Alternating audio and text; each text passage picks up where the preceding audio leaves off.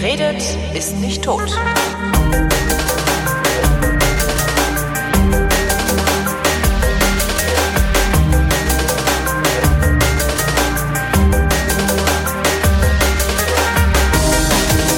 Willkommen zu einer völlig neuen Ausgabe der völlig neuartigen, retrofuturistischen, ironisch modernen, urbanen Unterhaltungsmatinee mit Tradition, die fast alle Fragen vrindheitsgemäß, aber garantiert nicht zeitnah beantwortet. Hier ist die Vrindheit mit Alexandra Tobor. Und Holger Klein. Tag. Ich war in London. Wow. Ja, ich habe mir irgendwie, also ich habe, ich, ich liebe ja London sehr. Ähm, wollte, ich wollte ja eigentlich mal dahin umgezogen sein. Also ich habe mir vor ungefähr 15 Jahren gesagt, äh, nee, ist gar nicht mehr, das muss so ein bisschen länger her sein, sogar 17, sagen wir mal. Äh, mit spätestens 35 will ich in London wohnen. Mhm. Hat nicht geklappt. Aus gutem Grund, also äh, weil das Radio ist dazwischen gekommen. Ähm, sonst hätte ich das, hätte ich wirklich alles daran gesetzt, dahin umzuziehen. Und äh, weil das nicht geklappt hat, äh, äh, fahre ich da so wenigstens einmal im Jahr versuche ich da hinzufahren und da irgendwie so ein bisschen zu sein. Was jetzt äh, ja, was halt auch ein bisschen albern ist, wenn du so drei, vier, fünf Tage in London rumgeigst, zu glauben, du seist da. Aber da war ich gerade und das war sehr angenehm. Und ich habe zwei bittere Erkenntnisse mitgebracht. Möchtest du sie hören? Teile sie mit mir. Gut. Mit uns. Erstens, ich kann nicht fotografieren. Ich bin nicht in der Lage zu fotografieren. Ich kann keine schönen Fotos machen. Das war die Mhm. Da erste bittere. Erkenntnis, die ich natürlich auch irgendwie abschwächen muss dann hinten raus nochmal. Weil ein paar schöne Fotos sind's geworden und aber gut. Und die zweite bittere Erkenntnis, und die betrifft auch dich, liebe Alexandra, Mich. es gibt in Deutschland praktisch kein ordentliches Essen. Ja, das ist ja nichts Neues. Das ist ja eine Erkenntnis, die du aus buchstäblich jedem Land mitbringst, oder? Die ich aus wo mitbringe? Aus jedem Land, das Ach so, du aus dem besuchst. Land. Das, ja, ja, das, ja, anscheinend, ja. Als ich neulich in Frankreich war, habe ich auch feststellen müssen, dass es in Deutschland praktisch kein ordentliches Essen gibt. Also vor allen Dingen nicht, wenn du dir denkst, ich möchte jetzt gerne mal essen gehen für so einen mittleren Preis, weißt du? Also von, von, für kleines Geld ordentlich essen zu gehen, das ist sowieso unmöglich, aber das wussten wir ja vorher schon. Aber so für einen mittleren Preis, ich sag mal so für, weiß ich nicht, so das so 20 Euro ja, pro Person. Also eine, eine Vorspeise, ein Hauptgericht, äh, ein bisschen Getränke, vielleicht hinterher noch ein Kaffee oder so für einen 20er. Sowas in Deutschland in einer zumindest bemerkenswerten Qualität zu bekommen, es muss ja nicht jetzt Oberklasse essen sein oder so, ist, es erscheint mir unmöglich. Und, also, und vor allen Dingen in Berlin. Hier leben dreieinhalb Millionen Menschen und die scheinen alle einfach nur Scheiß zu fressen. Ich, das macht mich total irre. Äh, ja. Ich kenne kein ordentliches indisches Restaurant in Berlin beispielsweise. Obwohl es hier lauter indische Restaurants gibt. Ja. Ja gut, aber auf die indischen Restaurants kommst, kommst du jetzt, weil es in äh, Großbritannien so viele gibt. Wegen Weil ich in zweien, zweien war, die, Indern. ja, weil ich ja in zweien war, die extrem gut waren. Ähm, und ich mich wirklich gefragt habe, warum kriegen die indischen Restaurants hier in Berlin es nicht hin, auch nur ansatzweise so gutes Essen zu kochen? Weil die Zutaten sind ja eigentlich identisch. Indisch. Indisch identisch. Ich weiß nicht. Also ich weiß von vielen indischen Gerichten zum Beispiel, dass sie äh, migrantische Gerichte sind. Badam Pasanda zum Beispiel wäre sowas. Das ist in äh, England entstanden ähm, durch ähm, Fusionsküche von, Ja. von indischen ähm, Migranten. Und äh, das ist eigentlich so das indische Essen, was echt gut ist, diese Fusionsküche. Das heißt, ähm, ich muss davon ausgehen, dass das indische Essen, das ich hier in Berlin zu mir nehmen kann, von ähm, indischen Einwanderern oder indisch-pakistanischen Einwanderern äh, ähm, im Wesentlichen konsumiert und erfunden wurde, die auf schlabberig zusammengekochtes, lasches Zeug stehen. Ja, Das ist aber auch irgendwie keine, keine, keine, hier, setz mal ein Wort ein, das jetzt echt passt. Keine, keine kein, kein, nicht das Gelbe vom Ei. nicht das Gelbe vom Ei, genau. Das ist aber auch kein Dotter. Ja, das ist kein Dotter, nee. Kulturdotter. Der Dotter der Kultur ist, der Dotter, der Dotter der Kultur zerfließt in indischem Essen. Kann man das so sagen? Das kann man so sagen, das ist Sehr gut. wunderschön. Dankeschön. Ich habe ja ist mal eigentlich der Dotter oder das Dotter? ähm, Jetzt was wieder den Salat. das der Dotter, der Dotter. Und Dotter. kennst du das englische Wort dafür? Joke. Ja. Nee, Jolk. Nee, Jolk, Jolk. Eckjolk oder so. Eckjolk, genau. Ja. So, das habe ich erlebt. Und was hast du erlebt? Wir haben uns ja lange nicht gesprochen. Ja, ich, ich war Jetzt auf musst du aber auch der Hörerschaft mal ein bisschen was Hallo, ich war in Salem. in Salem. Äh, ja, Salem, aber nicht das, was man kennt aus der amerikanischen Literatur wegen der Hexenprozesse im 17. Jahrhundert, Mhm. sondern das Salem am Bodensee. Ja, das ist da, wo das- dieses das- Internat ist, ne? Ja, genau. Ist das nicht, ist da, da ist doch neulich mal ein Flugzeug draufgefallen oder so ähnlich. Da gab's doch mal was. Äh, auf vielleicht- das Internat, ich weiß es nicht. Übrigens, ich war mal auf diesem Internat. Also Du jetzt bist auf Salem äh, gewesen? Oh, Nee, ich war nicht Oh, als als ah. ähm, nein, nein, pass auf. Ich die war Oberschicht hier. Hm. Mann, nein! Senden Nein! mit der Oberschicht. Nein, nein, ich habe dort, dort habe ich erkannt, dass, dass ich nie diese Schichten erreichen werde, dass Hm. die Kluft zwischen mir und denen riesengroß ist. Und zwar war ich da bei einer oder auf einer Sommerakademie, falls dir das was sagt. Salemer Sommerakademie. Nee, sagt mir nichts. Was macht das? Ähm, also ich, ich kenne also- das ähm, von, von so, ja, äh, erzähl mal weiter, warum sollte Ich war ja während meines Studiums Stipendiatin der Studienstiftung des deutschen Volkes. Mhm. Und die veranstalten ähm, im Sommer immer solche Seminare. Das geht dann zwei Wochen und dann ähm, äh, fahren die Stipendiaten alle dahin. Also in diesem Fall war es in Salem. Und sie haben dann vormittags Unterricht, also Seminare halt. Und äh, nachmittags können sie ihre Zeit freigestalten und wir waren halt im Sommer da, ich war im Sommer da, das heißt die ganzen äh, Internatskinder waren alle weg. Wir haben ihre Räumlichkeiten genutzt zum Wohnen, zum Schlafen, zum Essen, zum Saufen. Ja. und ähm, ich muss sagen, es war sehr interessant, zumal ähm, mein Thema war Politik und Religion und das wurde geleitet von Robert Leicht. Den kennst du vielleicht, weil Mhm, das Zumindest den ähm, Namen, ja. der schreibt für die Zeit. Das Ja, ja, ist ja. ein und genau und ähm, der äh, hat dann also der war auch schon mal auf dieser Schule, also Mhm. als er selber ein, ein kleiner Bub war. Und er hat ganz furchtbare Geschichten erzählt, äh, was die da für Disziplinarmaßnahmen hatten. Die mussten zum Beispiel, wenn sie irgendwie Mist gebaut hatten, fünfmal im Entengang um das ganze Gebäude laufen. Also so richtig in der Hocke, weißt du? Das- Ja, also äh, Das ist doch, so, so wird man dann zum Bürgertum, oder was ist der Trick? Im Endengang ums Gebäude laufen. Ich weiß es nicht, aber dieser Mensch ist auf jeden Fall in der Oberschicht angekommen, Mhm. obwohl er sein Studium ähm, abgebrochen hatte und der war auch Stipendiat dieser Stiftung und die hat den dann nicht mehr gemocht. Der Herr Mittlerweile mag Leicht hat sie sein ihn. Studium abgebrochen. Ja, ja, ja, ja. Wobei, ist, ist der in der Oberschicht angekommen? Nee.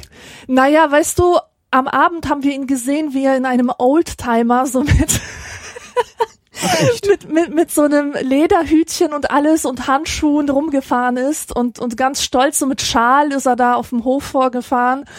Und äh, das war schon witzig. Also das ist, äh, der hat nicht gewirkt wie jemand, der mit mit dieser Welt irgendwie äh, nichts anfangen kann. Außerdem habe ich ihn oft erwähnt gehört äh, oder gelesen in den Tagebüchern von Fritz Radatz, der eindeutig sich in dieser Oberschicht bewegt. Und äh, also der ist da schon schon gut dabei. Sehr schönes Buch auch, äh, die, die Tagebücher von Ach Fritz Gott, Radatz. herrlich, ja, Ich habe es herrlich. immer noch nicht durch. Also Ich lese das halt immer so ein bisschen wie so ein Video.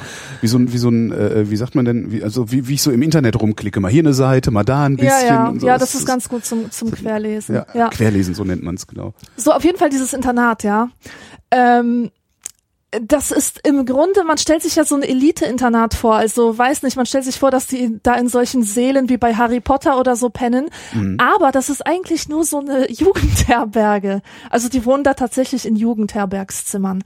Und ähm, was ich sagen wollte, ja genau, ähm, ich war dann ähm, unten bei denen im Gesellschaftskeller, wo die halt Gesellschaftskeller? Äh, ja, ich weiß nicht, ob das so heißt. Auf jeden Fall, so. da, da hängen die halt immer ab. Die haben auch so einen wunderschönen äh, Weinkeller, weißt Hm. so richtig mittelalterlich, so gewölbemäßig. Auch mit Wein drin? Und äh, ich glaube schon, ja. Hm. Obwohl ich mir, mir da jetzt nicht sicher bin. Aber äh, da hingen Fotos von den Originalschülern. Und ich war absolut schockiert von ihrer physischen äh, äh, Erscheinungsart. Die waren alle ähm, nein, nein, nein, nein, nein. Dünn. Nein, man sah ihnen den Adel an. Ich weiß Ach nicht, so. die hatten alle kräftiges, glänzendes Haar, große Augen, markantes Kinn. Die sahen eigentlich alle aus, als wären sie Geschwister und m- Äh, man konnte richtig Mhm. Äh, ich weiß nicht, als hätte man tatsächlich für ein Internat äh, schöne Schauspielkinder gecastet. Vielleicht haben sie das äh, ja wirklich gemacht. Ähm, weiß ich nicht. Da kommt man ja eigentlich äh, hin, also auf dieses Internat, wenn man sehr viel Geld hat oder wenn man ein Stipendium bekommt äh, für die Kinder, die aus ärmeren Häusern kommen, aber sehr talentiert sind. Mhm. Und ich habe gehört, dass äh, diese Stipendiaten voll gemobbt werden von den anderen, die dort äh, qua Geburt sozusagen sich aufhalten dürfen. Ähm, da, ich habe ein, ein, Buch gelesen, ach, wie hieß denn das? Das war von Julia Friedrichs, glaube ich. Gestatten Elite ist es. Ähm, da hat sie sich mal angeguckt, was es hier in Deutschland so al- als Elite gibt und sowas. Und äh, es, es hat dann auch über diese Internate ähm, geschrieben und sich, und sich angesehen, wie da die Leute so sind und was, was da eigentlich passiert. Aha. Und das, äh, das fand ich ganz interessant. Ich, ich krieg's, das ist echt lange her, ich das schon sechs, acht Jahre her. Ich krieg's jetzt nicht mehr wirklich zusammen. Ähm, das war halt so, also diese Internate, die sind dann halt vor allen Dingen dazu da, damit die Oberschichtkinder halt doch noch irgendwie Abitur kriegen.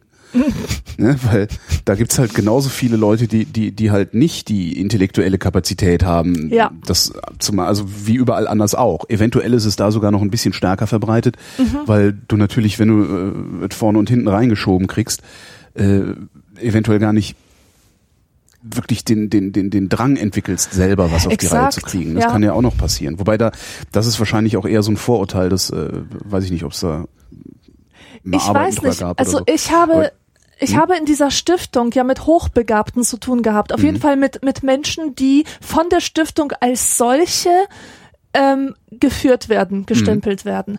Und ich muss sagen, ich habe ähm, in dieser Gruppe genauso wenige tolle Menschen kennengelernt wie überall sonst in der Gesellschaft. Äh, grundsätzlich kann man sagen, es gibt unglaublich viele Menschen mit bildungsbürgerlichem Hintergrund, die äh, wahrscheinlich ihr ganzes Leben lang gute Noten hatten, weil sie auch den nötigen Hintergrund hatten, diese Vertrautheit mit Bildungsinhalten, die aber persönlichkeitsmäßig überhaupt nichts drauf hatten. Ja, klar. Ähm, und das hat mich dann gewundert und ein bisschen auch geärgert, weil die Stiftung äh, eigentlich dafür da ist, Persönlichkeiten zu fördern. Menschen, die äh, ein sehr breites Interessenspektrum haben und ähm, auch, auch sowas besitzen wie Herzensbildung oder so. Irgendeine Art von Engagement. Und das habe ich eben bei den Leuten gefunden, vermehrt, die Migrationshintergrund hatten oder die tatsächlich aus Arbeiterfamilien kamen, die, die äh, deren Leben tatsächlich so schwer war, dass sie nicht nur Bildungsinhalte sich reingepfiffen haben, sondern wirklich auch Persönlichkeit und Charakter entwickeln konnten. Äh, wenn, wenn die, wenn du sagst, die, die, die, die wären so persönlichkeitsschwach, ist das, meinst du das so im Sinne von, das sind im Grunde äh, rücksichtslose Psychopathen, die dann hinterher ganz gute Konzernlenker und äh, also. Manager werden oder Ja. eher so verschüchterte Nerds? Nee, verschüchterte Nerds gab es auch sehr viele, die waren aber ziemlich sympathisch. Die waren jetzt nicht besonders vielfältig, das heißt, sie hatten da ihre äh, Chemie-Spezialisierung oder Physik oder so, aber das waren liebe Menschen. Und ähm, es gab natürlich auch die BWLer, die, die klassischen, und die waren echt nun ja, krass. Also man kann sie sich wirklich als zukünftige Psychopathen vorstellen. Also als praktizierende Psychopathen. praktizierende ja. Psychopathen, sprich Manager. Ja, ja. Genau. Schon klar. Manager und Berater, ja, genau. Der Yannick, der wüsste ganz gerne ähm, und zitiert einen Schlagersänger, äh, der singt, die Liebe ist nicht nur ein Gefühl, das Schöne an der Liebe ist, dass man sie machen kann. Und fragt der Yannick, seid ihr in der Lage, Sex und Liebe zu trennen? Äh, pff, Also, was geht's dich an? Hä? Erstens, was geht's dich an? Aber zweitens, ich wollte mal diese Frage an sich kritisieren, weil das, ähm, äh, weil ich mir darüber auch schon Gedanken gemacht habe. Ich Oh, finde, ja. dass das, ähm, ich finde, dass diese Frage kategorisch falsch ist, weil ähm, Liebe ist ja irgendwie ein beliebig ausdehnbarer Begriff und zwischen A zwischen Anziehung äh, äh, in Klammern keine Liebe und Prostitution ist dann ja doch ein ganz großer Spielraum. Ähm, weißt du? Weil wenn, wenn ich nämlich die Aussage tätige, ich kann zwischen Sex und Liebe trennen, dann würde das bedeuten, ich bin zur Prostitution fähig. Ja. Bin ich jetzt aber nicht. Ich kann aber durchaus Anziehung für jemanden empfinden, äh, wo es noch definitiv keine Liebe ist Ja. im, im, in unserem romantischen Sinne und ihn trotzdem sexuell attraktiv finden und mit dem in die Kiste steigen, Ja. ohne dass ich sage, okay, das ist jetzt, das beruht jetzt auf einer klaren Trennung zwischen Liebe und, und Sexualität. Das heißt, äh, Weißt du, was ich Liebe, sagen will? Liebe dehnt sich dann letztendlich äh, aus in Richtung auch Vertrautheit, Vertrauen, äh, äh, ja, Zuneigung im Grunde. Also Ja, du könntest nicht, du könntest nicht mit einem Wild, könntest du mit einem, jetzt reden wir doch drüber, ne? Obwohl wir gesagt haben, es geht hier Ja. nicht an, aber ist ja egal. Könntest du mit einem Wildfremden, also ich weiß nicht, ob Mädchen das haben, Jungs haben das, äh, ich hab das, ich schließe jetzt von mir auf alle. Äh, wir laufen so rum und ähm, es läuft eine äh, gut aussehende Frau vorbei und man denkt, hui, hui, hui, die würde ich gerne mal anknabbern oder irgend so ein Scheiß. Ja? Würde ich aber nicht können, ähm, weil sie mir fremd ist. Ja, genau. Da muss irgendwie ein, eine Form von Vertrautheit muss Ja. hergestellt worden sein. Genau. Und die ist variabel, ja, das stimmt. Das stimmt. Ja. Die Frage ist tatsächlich ein bisschen kategorisch, äh, ja. So habe ich da noch nie drüber nachgedacht, weil das auch so ein Ding ist, wo, wo ich oft drüber nachdenke. Ähm, äh, hm. Weil Ich ich, habe meine, auch, ich jetzt letztlich äh, zwei Sendungen zum Thema gemacht, also ein, Mhm. ein, ein, eine Vrind-Ausgabe äh, zum Thema Prostitution und ähm, dann auch nochmal einen Blue Moon zum Thema Prostitution und Menschenhandel äh, in, in einem Aufwasch, weil das ja immer zusammen genannt wurde in der Presse. Äh, und habe da auch echt viel drüber nachgedacht und auch, auch viel mit, mit, mit äh, meinen Gesprächspartnerinnen ähm, drüber geredet. Also weil ich eben auch sage, ich bin der Prost ich bin zur Prostitution nicht fähig. Ich bin auch nicht fähig, die Dienste einer Prostituierten, Prostituierten äh, in, in Anspruch zu nehmen, weil sie mir so fremd ist. Genau. Dann muss Genau. ich sie halt kennenlernen. Exakt. Ja. Oder, oder wenigstens irgendwie, äh, du lernst sie kennen und dann, äh, du findest sie toll, irgendwie anziehend und dann stellst du fest, sie ist Prostituierte. Das wäre was anderes. Als wenn du einfach so anonym in den Puff reingehst und sagst, teilt mir hier eine Frau zu. Das, äh, ich, war, nee. Das, das geht gar nicht. Nee, das könnte ich auch nicht. Und ich sage ja, weißt du, die, die Liebe, die kann ja schon zwischen zwei Augen entstehen. Ja, das irgendwie. stimmt. Also ist Augenblick oder oder irgendwie man spürt dann automatisch eine Nähe zu demjenigen, obwohl man ihn gar nicht kennt. Und es macht keine, es, es macht keinen Unterschied, ob das jetzt Illusion ist. Meistens ist es das natürlich, ja, Klar, oder Projektion. oder so oder Projektion. Aber es ist halt wichtig, dass dieses da ist, dies, diese Qualität. Aber wir wollten eigentlich nicht darüber reden. Deswegen schlage ich vor, dass wir eine andere Frage anpeilen. Wie wär's mit der von Jan? Jan fragt, kennt ihr Leute, die sehr anstrengend sprechen? Also keine Stotternden oder Lispelnden, die tun es nämlich nicht absichtlich, sondern Leute, die sich dadurch wichtiger bzw. überzeugender fühlen. Ja, kenne ich. Ich auch, allerdings ich auch. Ich weiß aber nicht, ob die das machen, weil sie sich dann wichtiger fühlen oder überzeugender, sondern ich glaube, die machen das einfach nur, weil sie doof sind. Auf ihre Weise doof halt. Da sind auch kluge Leute dabei, aber die reden richtig anstrengend und so langsam und gedehnt und kommen nicht auf den Punkt. Also das, ja, schlimm. Und Ja. genauso, es gibt einen Kollegen, es gibt einen Kollegen, der ähm, der plappert. Das ist auch, das ist so katastrophal. Der kann nicht einfach sagen, ich möchte bitte A, sondern der, der plappert und ningelt so lange über alles Mögliche, was um A herum ist, bis irgendjemand sagt, okay, du kriegst A. Also eine Geschwätzigkeit. So Das ist ja noch nicht mal, das ist eine Ningelei. Der ningelt. Das Mhm. ist ganz, ganz schlimm. Das ist so anstrengend, dass ich den manchmal, und der ist eigentlich ein Vorgesetzter von mir, dass ich den manchmal anfahre und sage, er soll mit dem Scheiß aufhören. Er kriegt ja seinen Lutscher. Das ist so krass. es ist, ja, es ist wirklich anstrengend, ja. Was ich ich. auch total geil finde, und ich weiß nicht, ich kann mir das nicht erklären, ich weiß nicht, wie das von der Stimme her zustande kommt, aber oft haben Menschen mit einer sehr tiefen Stimme ähm, äh, die, die Eigenschaft, äh, an manchen Stellen total krass hochzugehen. Also Ja. Beispiel, ähm, eine Bekannte von mir, die hat so eine ziemlich deikige, tiefe Stimme und die sagt dann so, äh, sie findet etwas minderwertig. Ähm, Weißt du, die geht dann minderwertig. minderwertig. Keine Und- Ahnung. Das kenne ich nicht. Ähm, Also meine Stimme wandert gerne mal nach oben, aber das ist dann auch vielleicht so eine halbe Oktave, weil ich äh, auf einmal anfange aus dem Kopf zu sprechen und nicht mehr aus dem Bauch. okay. Aber dass ich dann anfange zu kieksen, also kieksen mache ich nur, wenn äh, aus Ja, Absicht. also ich habe, ich kenne das total, äh, habe das schon sehr oft erlebt bei bei Speakern mit sehr tiefen, sehr angenehmen Stimmen, dass sie, wenn sie sich ein bisschen aufregen, gleich so die die die Silbe, die äh, rutscht dann richtig zwei Oktaven höher. Klasse. Nee, das, das, das habe ich noch nicht erlebt. Aber so anstrengend sprechen, eigentlich reden total viele Leute an, sehr anstrengend. Und das ist gar nicht mal begründet in der, in, also das ist gar nicht mal strukturell begründet, fällt mir gerade auf. Also es ist gar nicht mal so, dass die anstrengend sprechen, weil sie alle Vokale dehnen oder sowas, sondern es ist inhaltlich anstrengend. Die, ja, ich kenne sehr viele Leute, die inhaltlich sehr, sehr anstrengend sprechen, weil sie total monoton sprechen, weil sie total langweilig sprechen, viel zu Ja. viele Worte machen, Ja. äh, anstatt einfach zu sagen, was sie, was sie meinen. Ähm, Ja. Und das sehr gerne auch so im Kollegenkreis und sehr gerne auch bei Leuten, die sich, da sind wir dann, die sich wichtiger finden, als sie eigentlich sind. Und das sind immer die Prinzipienreiter. Das, sind, das ist mir auch aufgefallen. Das sind immer die Prinzipienreiter, die viele Worte machen, ohne dabei unterhaltsam zu sein.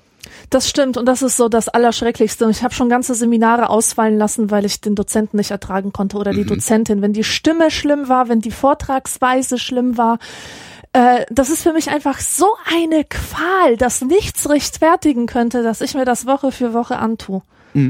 Wirklich. Und, und ich, das, das sind meistens auch noch die Leute, die sich besonders zum Sprechen äh, berufen fühlen. Das ist ja sowieso, da musst du nur mal auf eine Republika gehen. Ja. Äh, Da, da schlägst also ich schlag da regelmäßig die Hände über dem Kopf zusammen. Wie ich mir, wo ich mir denke, sag mal, bist du eigentlich wahnsinnig, dich hier auf eine Bühne zu stellen? Erstens Ja. bist du total unvorbereitet, du Arschloch. Ja, Ne? Du du weißt seit einem Arschloch, genau. Vierteljahr, weißt du Arschloch, dass du hier einen Vortrag zu halten hast. Bereit dich gefälligst ordentlich vor, du Arschloch. Was glaubst du eigentlich, wer du bist, Pisser? Ja? Das. Und dann können sie nicht mal richtig reden. Also weißt du, wenn du wenigstens ein, ein, ein spannendes Thema spannend präsentierst, dann darfst du meinetwegen, darfst du dann stottern, nuscheln, äh, alles gleichzeitig machen, was irgendwie anstrengend zum Zuhören ist.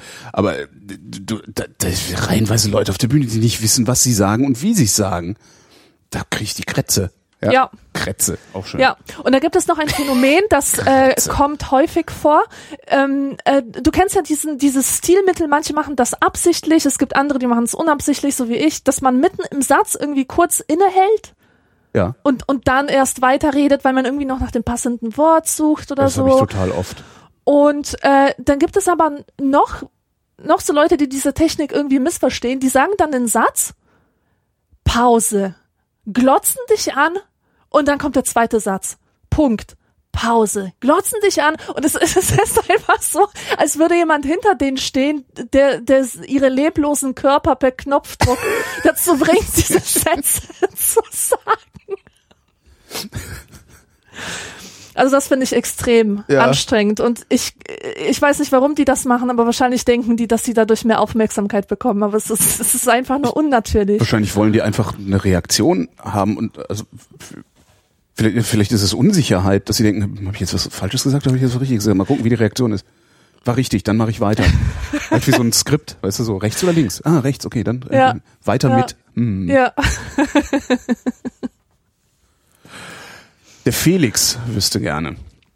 Habt ihr durch die aktuellen Ereignisse und Enthüllungen zum Thema NSA, Prism etc. euer Nutzungsverhalten im Internet umgestellt und habt ihr auch Dinge getan wie den Umstieg auf ein unabgehörtes OS wie Linux oder BSD oder ein neues Smartphone wie dieses Ubuntu-Phone? nö. Nö. ähm, Frage. Frage von, steht hier nicht, CC. Holgi, welche Drogen hast du noch nicht genommen? Die andere, du musst raten. I don't get it. Ich, ich muss raten, ich muss raten, welche so, Drogen die, du du bist noch nicht andere, genommen hast. die genau. andere, achso, okay, du musst raten. Rat mal, welche Drogen ich noch nicht genommen habe. Äh, ich rate, was rate ich denn? äh, aber sagst du mir dann, ob ich richtig lag oder nicht? Das sehen wir dann. Okay, also ich würde tippen auf Crystal Meth Richtig. und und und Heroin. Falsch. Oh, oh.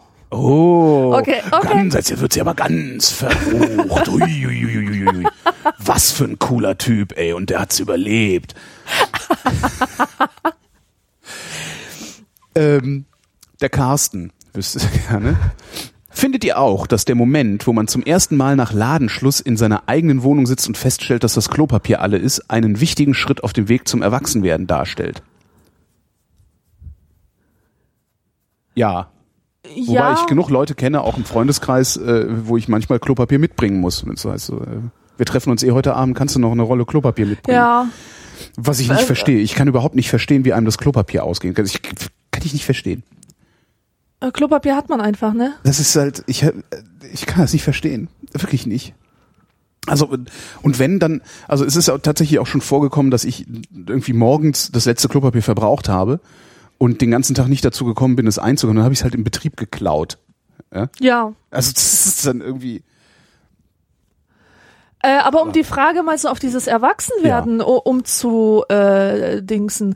Ähm, ich Kein Klopapier. weiß nicht, ich weiß nicht, ob ich jemals dieses Erwachsenwerden äh, so ernst genommen habe. Also ich habe auch, als ich alleine gewohnt habe, habe ich auch gemerkt, scheiße, es sind keine Gabeln und kein Besteck mehr da, kein sauberes Gesteck mehr.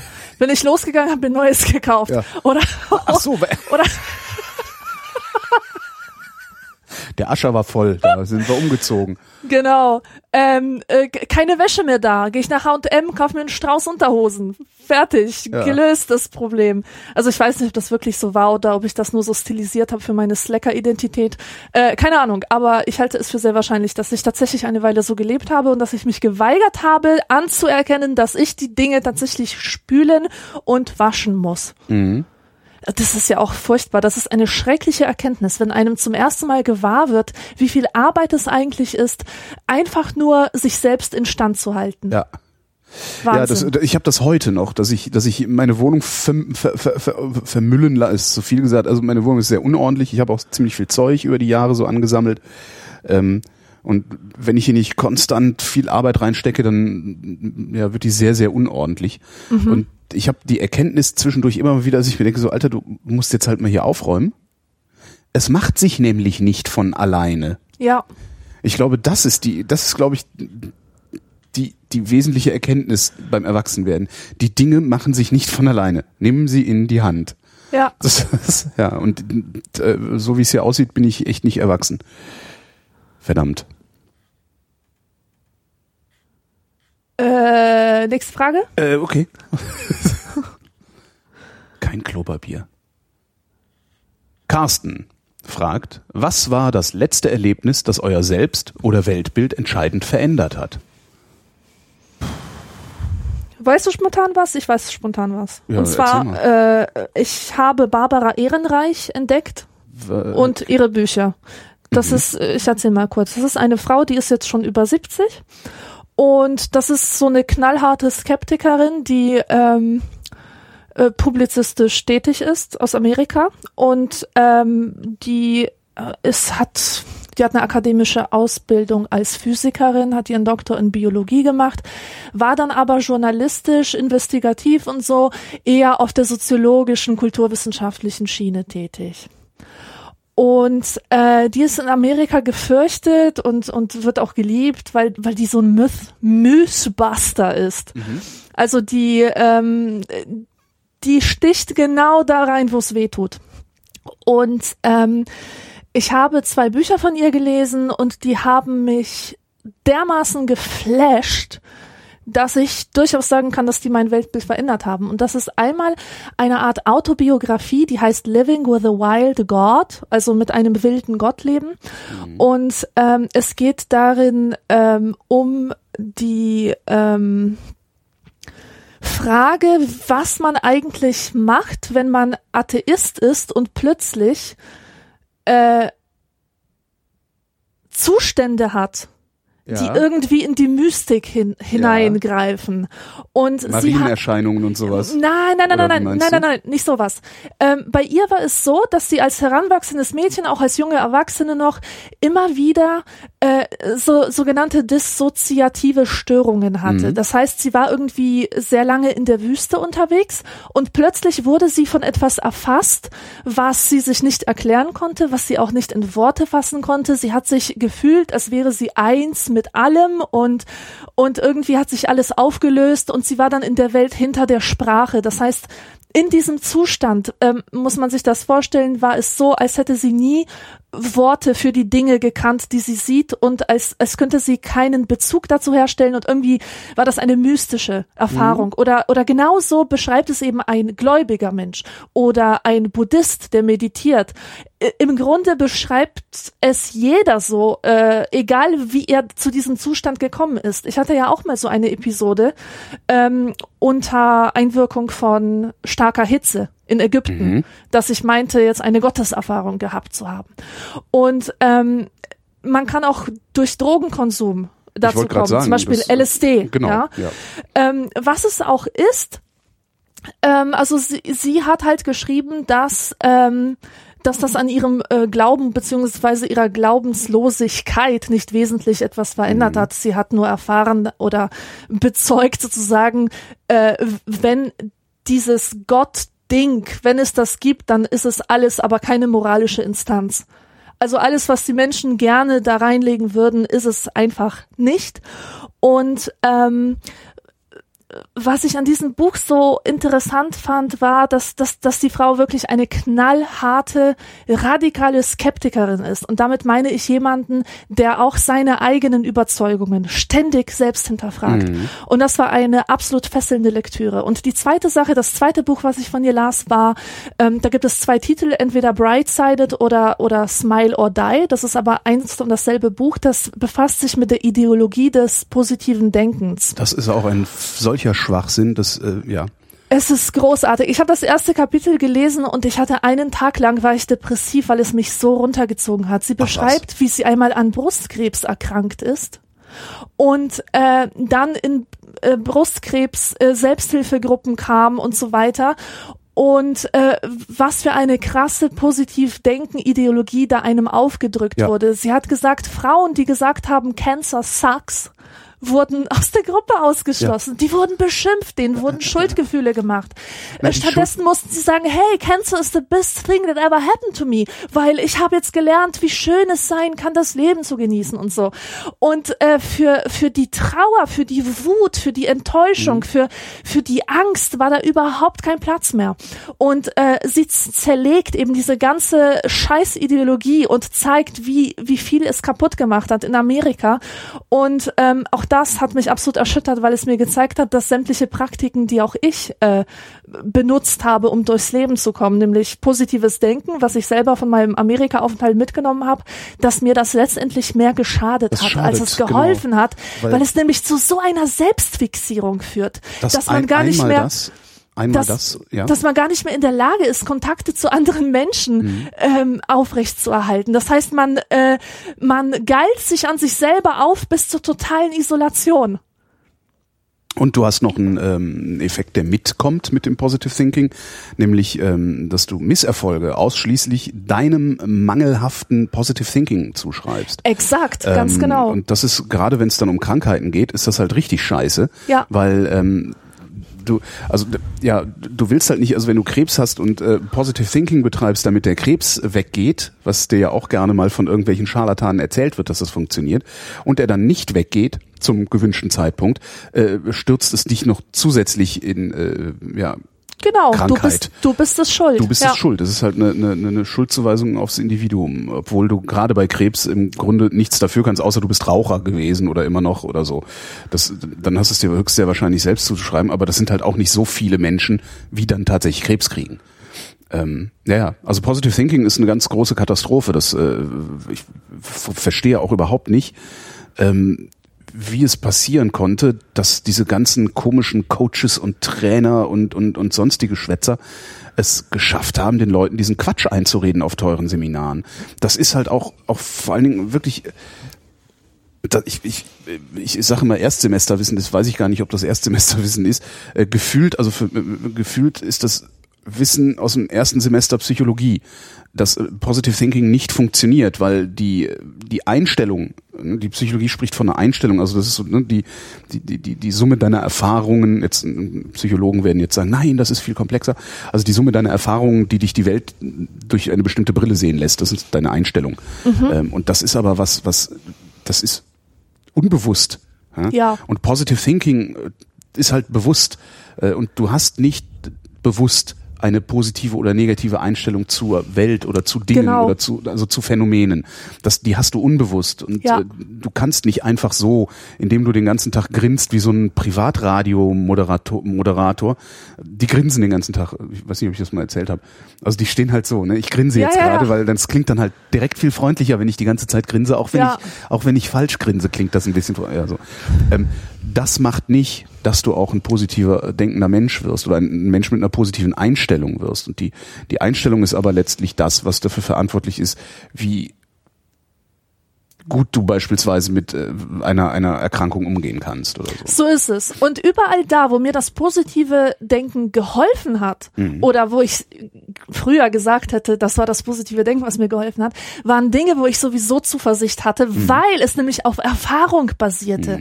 Nämlich, ich habe erfahren, dass alles, was ich schreibe, irgendwie gut ist oder ankommt. Ja. Und deswegen denke ich positiv. Ich habe ja allen Grund dazu.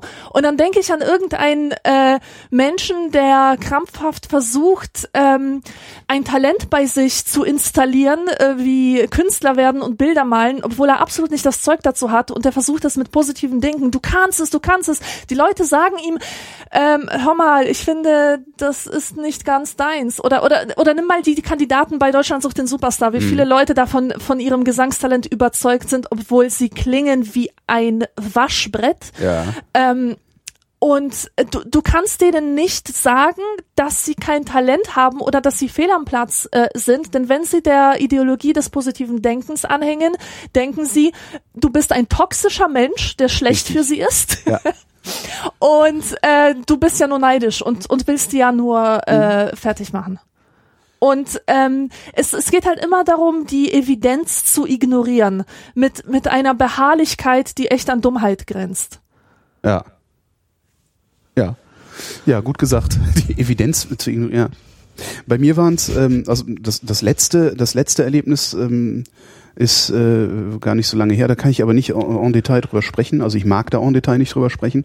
Es ist aber so, dass meine Arroganz mich gerade meinen Traum, äh, mich nicht meinen, sondern mich gerade äh, einen der Jobs äh, gekostet hat, die ich als Traumjob bezeichnen würde. Ach, Ich bin nicht gefeuert worden oder sowas. Es ging darum, ähm, einen zu kriegen, den ich nicht gekriegt habe. Ähm, das ist einer aus der Kategorie Traumjob und den habe ich mir selber äh, zerschrotet durch Arroganz. Ähm, das ist sicherlich was, was mein mein Selbstbild äh, jetzt mal ein bisschen verändert hat. Also ob es nachhaltig äh, passiert, weiß ich nicht, aber zumindest entscheidend hat das mein Selbstbild verändert, nämlich ähm, ich habe jetzt zum ersten Mal äh, gemerkt, was heißt zum ersten Mal wahrscheinlich? Nee, eigentlich nicht zum ersten Mal, das hatte ich schon zweimal vorher auch. Äh, es gibt halt immer so ein, ein bestimmtes Maß an Ausruhen auf den Lorbeeren. Weißt du, so man ruht sich auf seinen Lorbeeren aus. Ja. Ne? Und das, das geht halt immer nur bis zu einem bestimmten Zeitpunkt. Ähm, und diesen Zeitpunkt habe ich gerade offensichtlich überschritten gehabt. Äh, und das ist äh, was, was ganz interessant ist, äh, das überhaupt zu erkennen. Und ähm, interessanterweise hatte ich das schon zweimal in meinem Leben. Äh, und äh, ja, vielleicht, vielleicht äh, weiß ich nicht, ob es dazu führt, dass ich dann beim nächsten Mal vorher erkenne, ob äh, ich äh, ja. Das ist das eine. Also das, aber wie gesagt, da möchte, möchte ich im Detail nicht drüber sprechen. Ähm, was sicherlich mein, mein, mein, mein Weltbild entscheidend verändert hat, ist äh, diese Podcasterei hier. Ähm, weil ich natürlich, ich mache ja seit, seit, seit ich berufstätig bin, mache ich was mit Medien. Äh, erst als Aufnahmeleiter halt beim Film, das ist so Projektmanagement-Zeugs. Ähm, und eben seit 15 Jahren Hörfunk. Und äh, zwar öffentlich-rechtlichen Hörfunk, das, was auch nochmal ein spezielles Ding ist. Also wir sind halt zwar auch quotenfixiert da, aber wir sind ja lange nicht so abhängig von, von finanziellen Zuwendungen der Industrie, also der Werbekunden und sowas. Ähm, und ich, ich habe halt gelernt, Medienproduktion und Medienverbreitung in einer ganz bestimmten Weise zu machen und in einer ganz bestimmten Weise zu verstehen. Und das ist halt die öffentlich-rechtliche im Grunde. Ne? Also wir sind eine, wie auch immer geartete Kulturvermittlungsinstanz ähm, und ja, ne, fertig. Und irgendwann habe ich dann halt mit diesem Podcasten angefangen. Das ist tatsächlich, was mich jetzt auch nach fast 300 Sendungen vrinnt.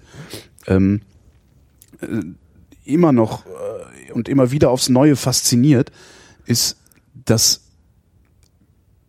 ich mich im Grunde auf eine, auf eine Bühne stelle hier und es eine fünfstellige Zahl von Menschen gibt, die sich das anhören wollen oder zumindest runterladen. Mhm. Ob sie es hinterher wirklich hören, ist halt immer noch die Frage. Ne? Ich weiß ja nur, wie viele Leute es runterladen. Ähm, das, das, ich, ich, das ist was, was immer noch nicht in meinem Weltbild angekommen ist. Also mein Weltbild ist eigentlich, ja, ja, es gibt einen Sender und der sendet so vor sich hin. Mhm. Ähm, und äh, dazu muss man eine große Institution sein und muss äh, eine große Redaktion betreiben und diesen ganzen Schnickschnack. Stellt sich raus, musste halt nicht. Du kannst mit Ja. einem 50-Euro-Mikrofon und dem Computer, den du zu Hause stehen hast, äh, kannst du sowas machen, was wir hier gerade tun.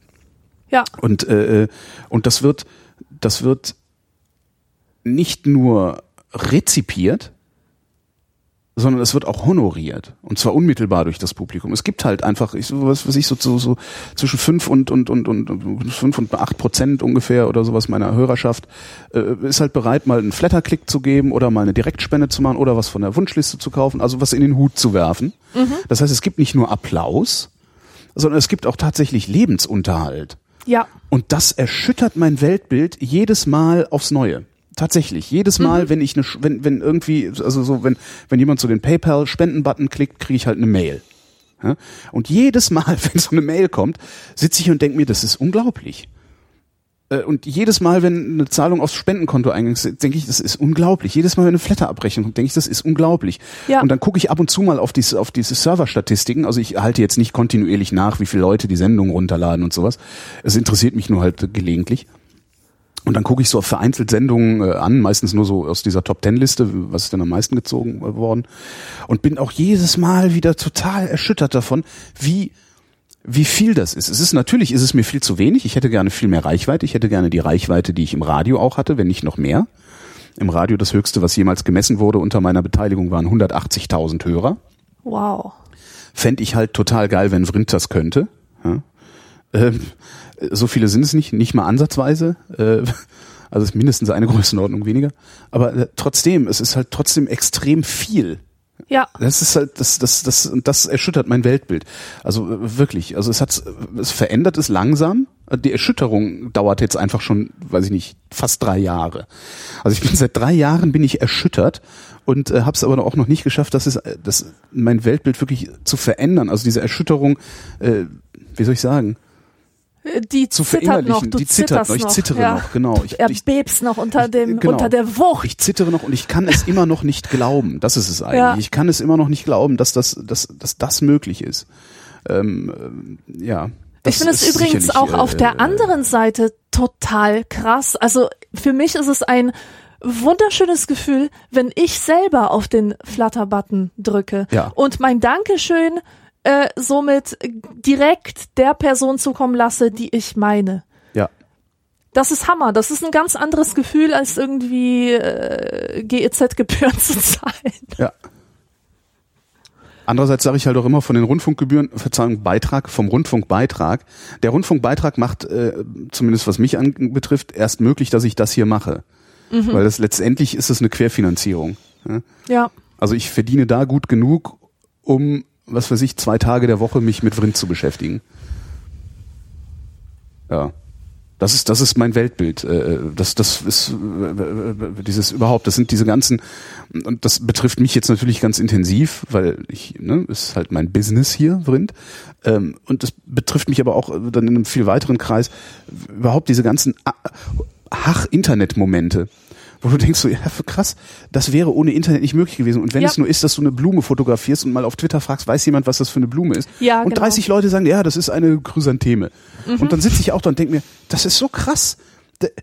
Das ist einfach, das ist, äh, ja, du bist halt, du, du, du du merkst halt auf einmal, dass du, dass du Teil eines größeren Ganzen bist da drin. Ja. Und das ist halt beim Podcasten auch so. wir, sind halt Teil eines größeren Ganzen. Wir sind halt nicht nur die zwei Pappnasen, die hier vor sich hin senden, sondern da gibt's ganz viel Hörerschaft. Da gibt's die, die Menschen, die die Shownotes schreiben.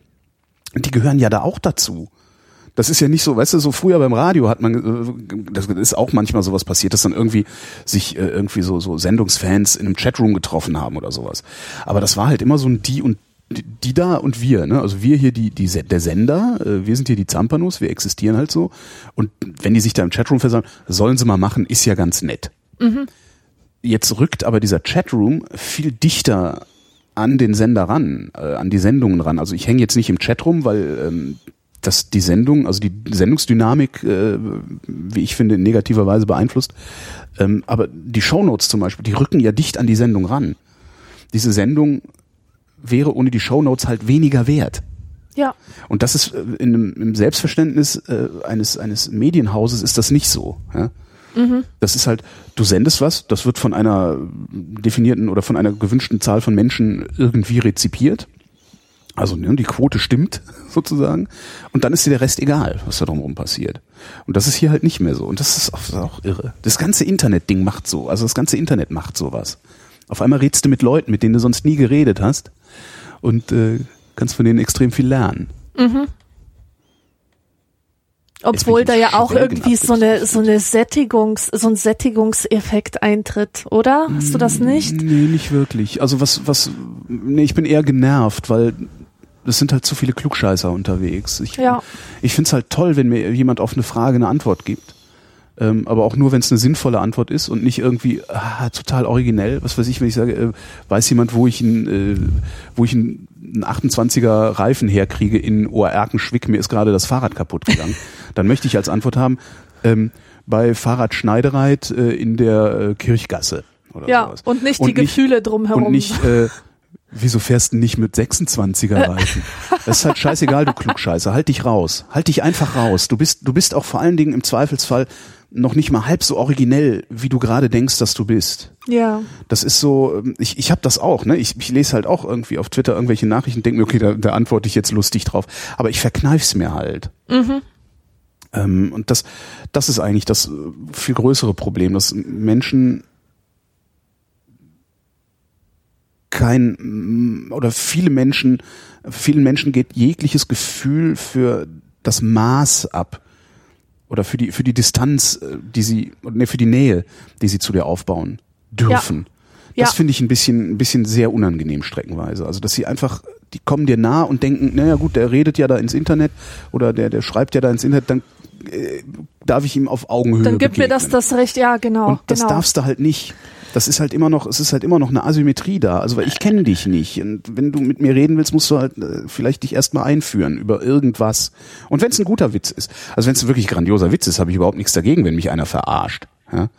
Aber das dritte Mal, ja, hättest du dir kein iOS gekauft. Äh, pff, ne? Und ich habe noch einen. Ja? Äh, mein Selbstbild. Das Erlebnis, das mein Selbstbild entscheidend verändert hat, war die äh, Augenthrombose von letztem Jahr, Aha. die mich gezwungen hat, im Grunde, ähm, mein Leben ein bisschen besser unter Kontrolle zu kriegen. Und, oder meinen Lebenswandel äh, ein bisschen besser unter Kontrolle zu kriegen, was mir nicht im gewünschten Umfang gelingt, weil die Wohnung ist halt immer noch unordentlich und schmutzig. Ähm, aber immerhin habe ich es schon mal geschafft, mein, mein Ernährungsverhalten irgendwie unter Kontrolle zu kriegen und mein, mein Bewegungsverhalten unter Kontrolle zu kriegen und so. Also ich bin dabei, mein Verhalten zu ändern, äh, zumindest auf zwei Ebenen, eben Ernährung und Bewegung. Sehr gut. Und, und äh, das gelingt mir gerade immer noch sehr, sehr gut. Und das äh, hat mein Selbstbild wirklich Ja. entscheidend verändert. Also weil ich feststelle, dass es geht. Einfach nur es geht. Ich kann mit mir umgehen. Ich muss mich nicht einfach nur geschehen lassen. Ja, exakt. Ja, es ist, Äh, also ich, ich merke, dass ich bis heute eigentlich ähm, gehemmt bin von dem Selbstbild, was ich mir im Schulsport geholt habe. Wenn es um Bewegung geht, zum Beispiel. Und ich versuche das eben zu bewusst zu durchbrechen. Es war ja so, dass ich sehr schlecht in Sport war. Ähm, das liegt einerseits daran, dass ich äh, Skoliose habe, also ein Bein ist kürzer als das andere und so. Das führt zu Bewegungsschwierigkeiten, zu, zu Gleichgewichtsproblemen und so weiter. Und das liegt auch daran, dass ich ähm, so habitusmäßig nicht aus einer Familie komme, wo, wo man irgendwie schon früh einübt, dass man in einem Leichtathletikverein ist oder, Mhm. oder irgendwie in einem Mannschaftssport mitmacht oder so. Und dementsprechend wurde ich auch immer als Letzte in die Mannschaft gewählt und habe nee, mich ja, gequält. nee, bist du nicht, du war, warst die Vorletzte. Äh, Der letzte war ich, das war immer, okay, wir nehmen Holgi, dafür müsst ihr die Ja. Mädchen nehmen. Ja. Ja. Genau, genau. Also äh, ganz, Ganz, ganz schlimm. Ja. Vor allem ähm, in, in der Schule ist es ja tatsächlich so, dass irgendwie Popularity oder also so die Beliebtheit oder die Coolness, die bemisst sich nach athletischen Erfolgen. Äh, niemand wird dich feiern, weil du gut in Bio bist oder so. Stimmt. Zumindest nicht die coolen Kids, zu denen man ja dazugehören wollte, aus irgendwelchen Genau. Gründen. Ja. Also die, die das Sagen haben, sind die, die den Ball bekommen, sozusagen, Ja, ja, genau. die, äh, die da äh, auf dem Feld führen. Und äh, deswegen habe ich mir so eine Krankheit geholt, dass ich irgendwie viermal im Monat meine Tage hatte und äh, so oft wie möglich einfach, um so oft wie möglich auf der Bank sitzen zu können und dann nicht mitmachen zu müssen bei dieser permanenten Erniedrigung. Ähm, und das hat sich dann eigentlich bis in mein Erwachsenenleben äh, hingezogen, dass ich das Selbstbild hatte. Ich bin schlecht in Sport, Sport ist scheiße, Gedanken sind geil. Also alles, was den Körper betrifft, ist irgendwie doof und überflüssig und ich will damit nichts zu tun haben. Und dann habe ich mir auch immer gesagt, Leute, die sich viel bewegen, sind dafür dumm. Ja, also die haben nichts im Ja. Kopf oder so. Was totaler Schwachsinn ist natürlich. Das, ja, natürlich. ja, ich äh, kenne das. Das ging, ging mir ähnlich. Viele, viele Jahre lang. Aber das, das Selbstbild ist bei mir äh, schon vor, vor einiger Zeit, habe hab, hab ich da äh, die Kurve gekriegt. Mhm. Glücklicherweise. Ja, ja, ich eigentlich auch. Also ich mache jetzt auch äh, regelmäßig Sport und ähm, heute würde ich sagen, die Leute, die den Schulsport am allermeisten gehasst haben, sind diejenigen, die denen er jetzt äh, oder den jetzt Sport am besten tun würde. Ähm, das ist so ein geiles Gefühl, wenn man merkt, wie sich die eigene Schwäche in eine Stärke verwandelt. Wenn man bei der Bewegung plötzlich äh, merkt, dass man äh, nicht den Schmerz spürt, sondern äh, die, die eigene Kraft. Oder allein schon das Gefühl, wenn man sich ausgepowert hat. Ja. Und dann hat man plötzlich so eine Ausgeglichenheit. Man, man will nicht um sich schlagen, wie das sonst oft so ist. Also ich habe durch Bewegung eigentlich nur Positives mitgenommen. Natürlich habe ich ständig Muskelkater, dauernd, alle zwei Tage. Mhm. Tut mir alles weh, aber äh, es lohnt sich. Und Ernährung, wie machst du es mit der Ernährung? Weil da habe ich nämlich Probleme. Ich kann einfach nicht auf Schokolade Ich verzichten. äh, habe gestern Abend, wir waren gestern Abend äh, eingeladen bei Freunden, Geburtstagsfeier. Ähm, die haben gegrillt auf dem Balkon.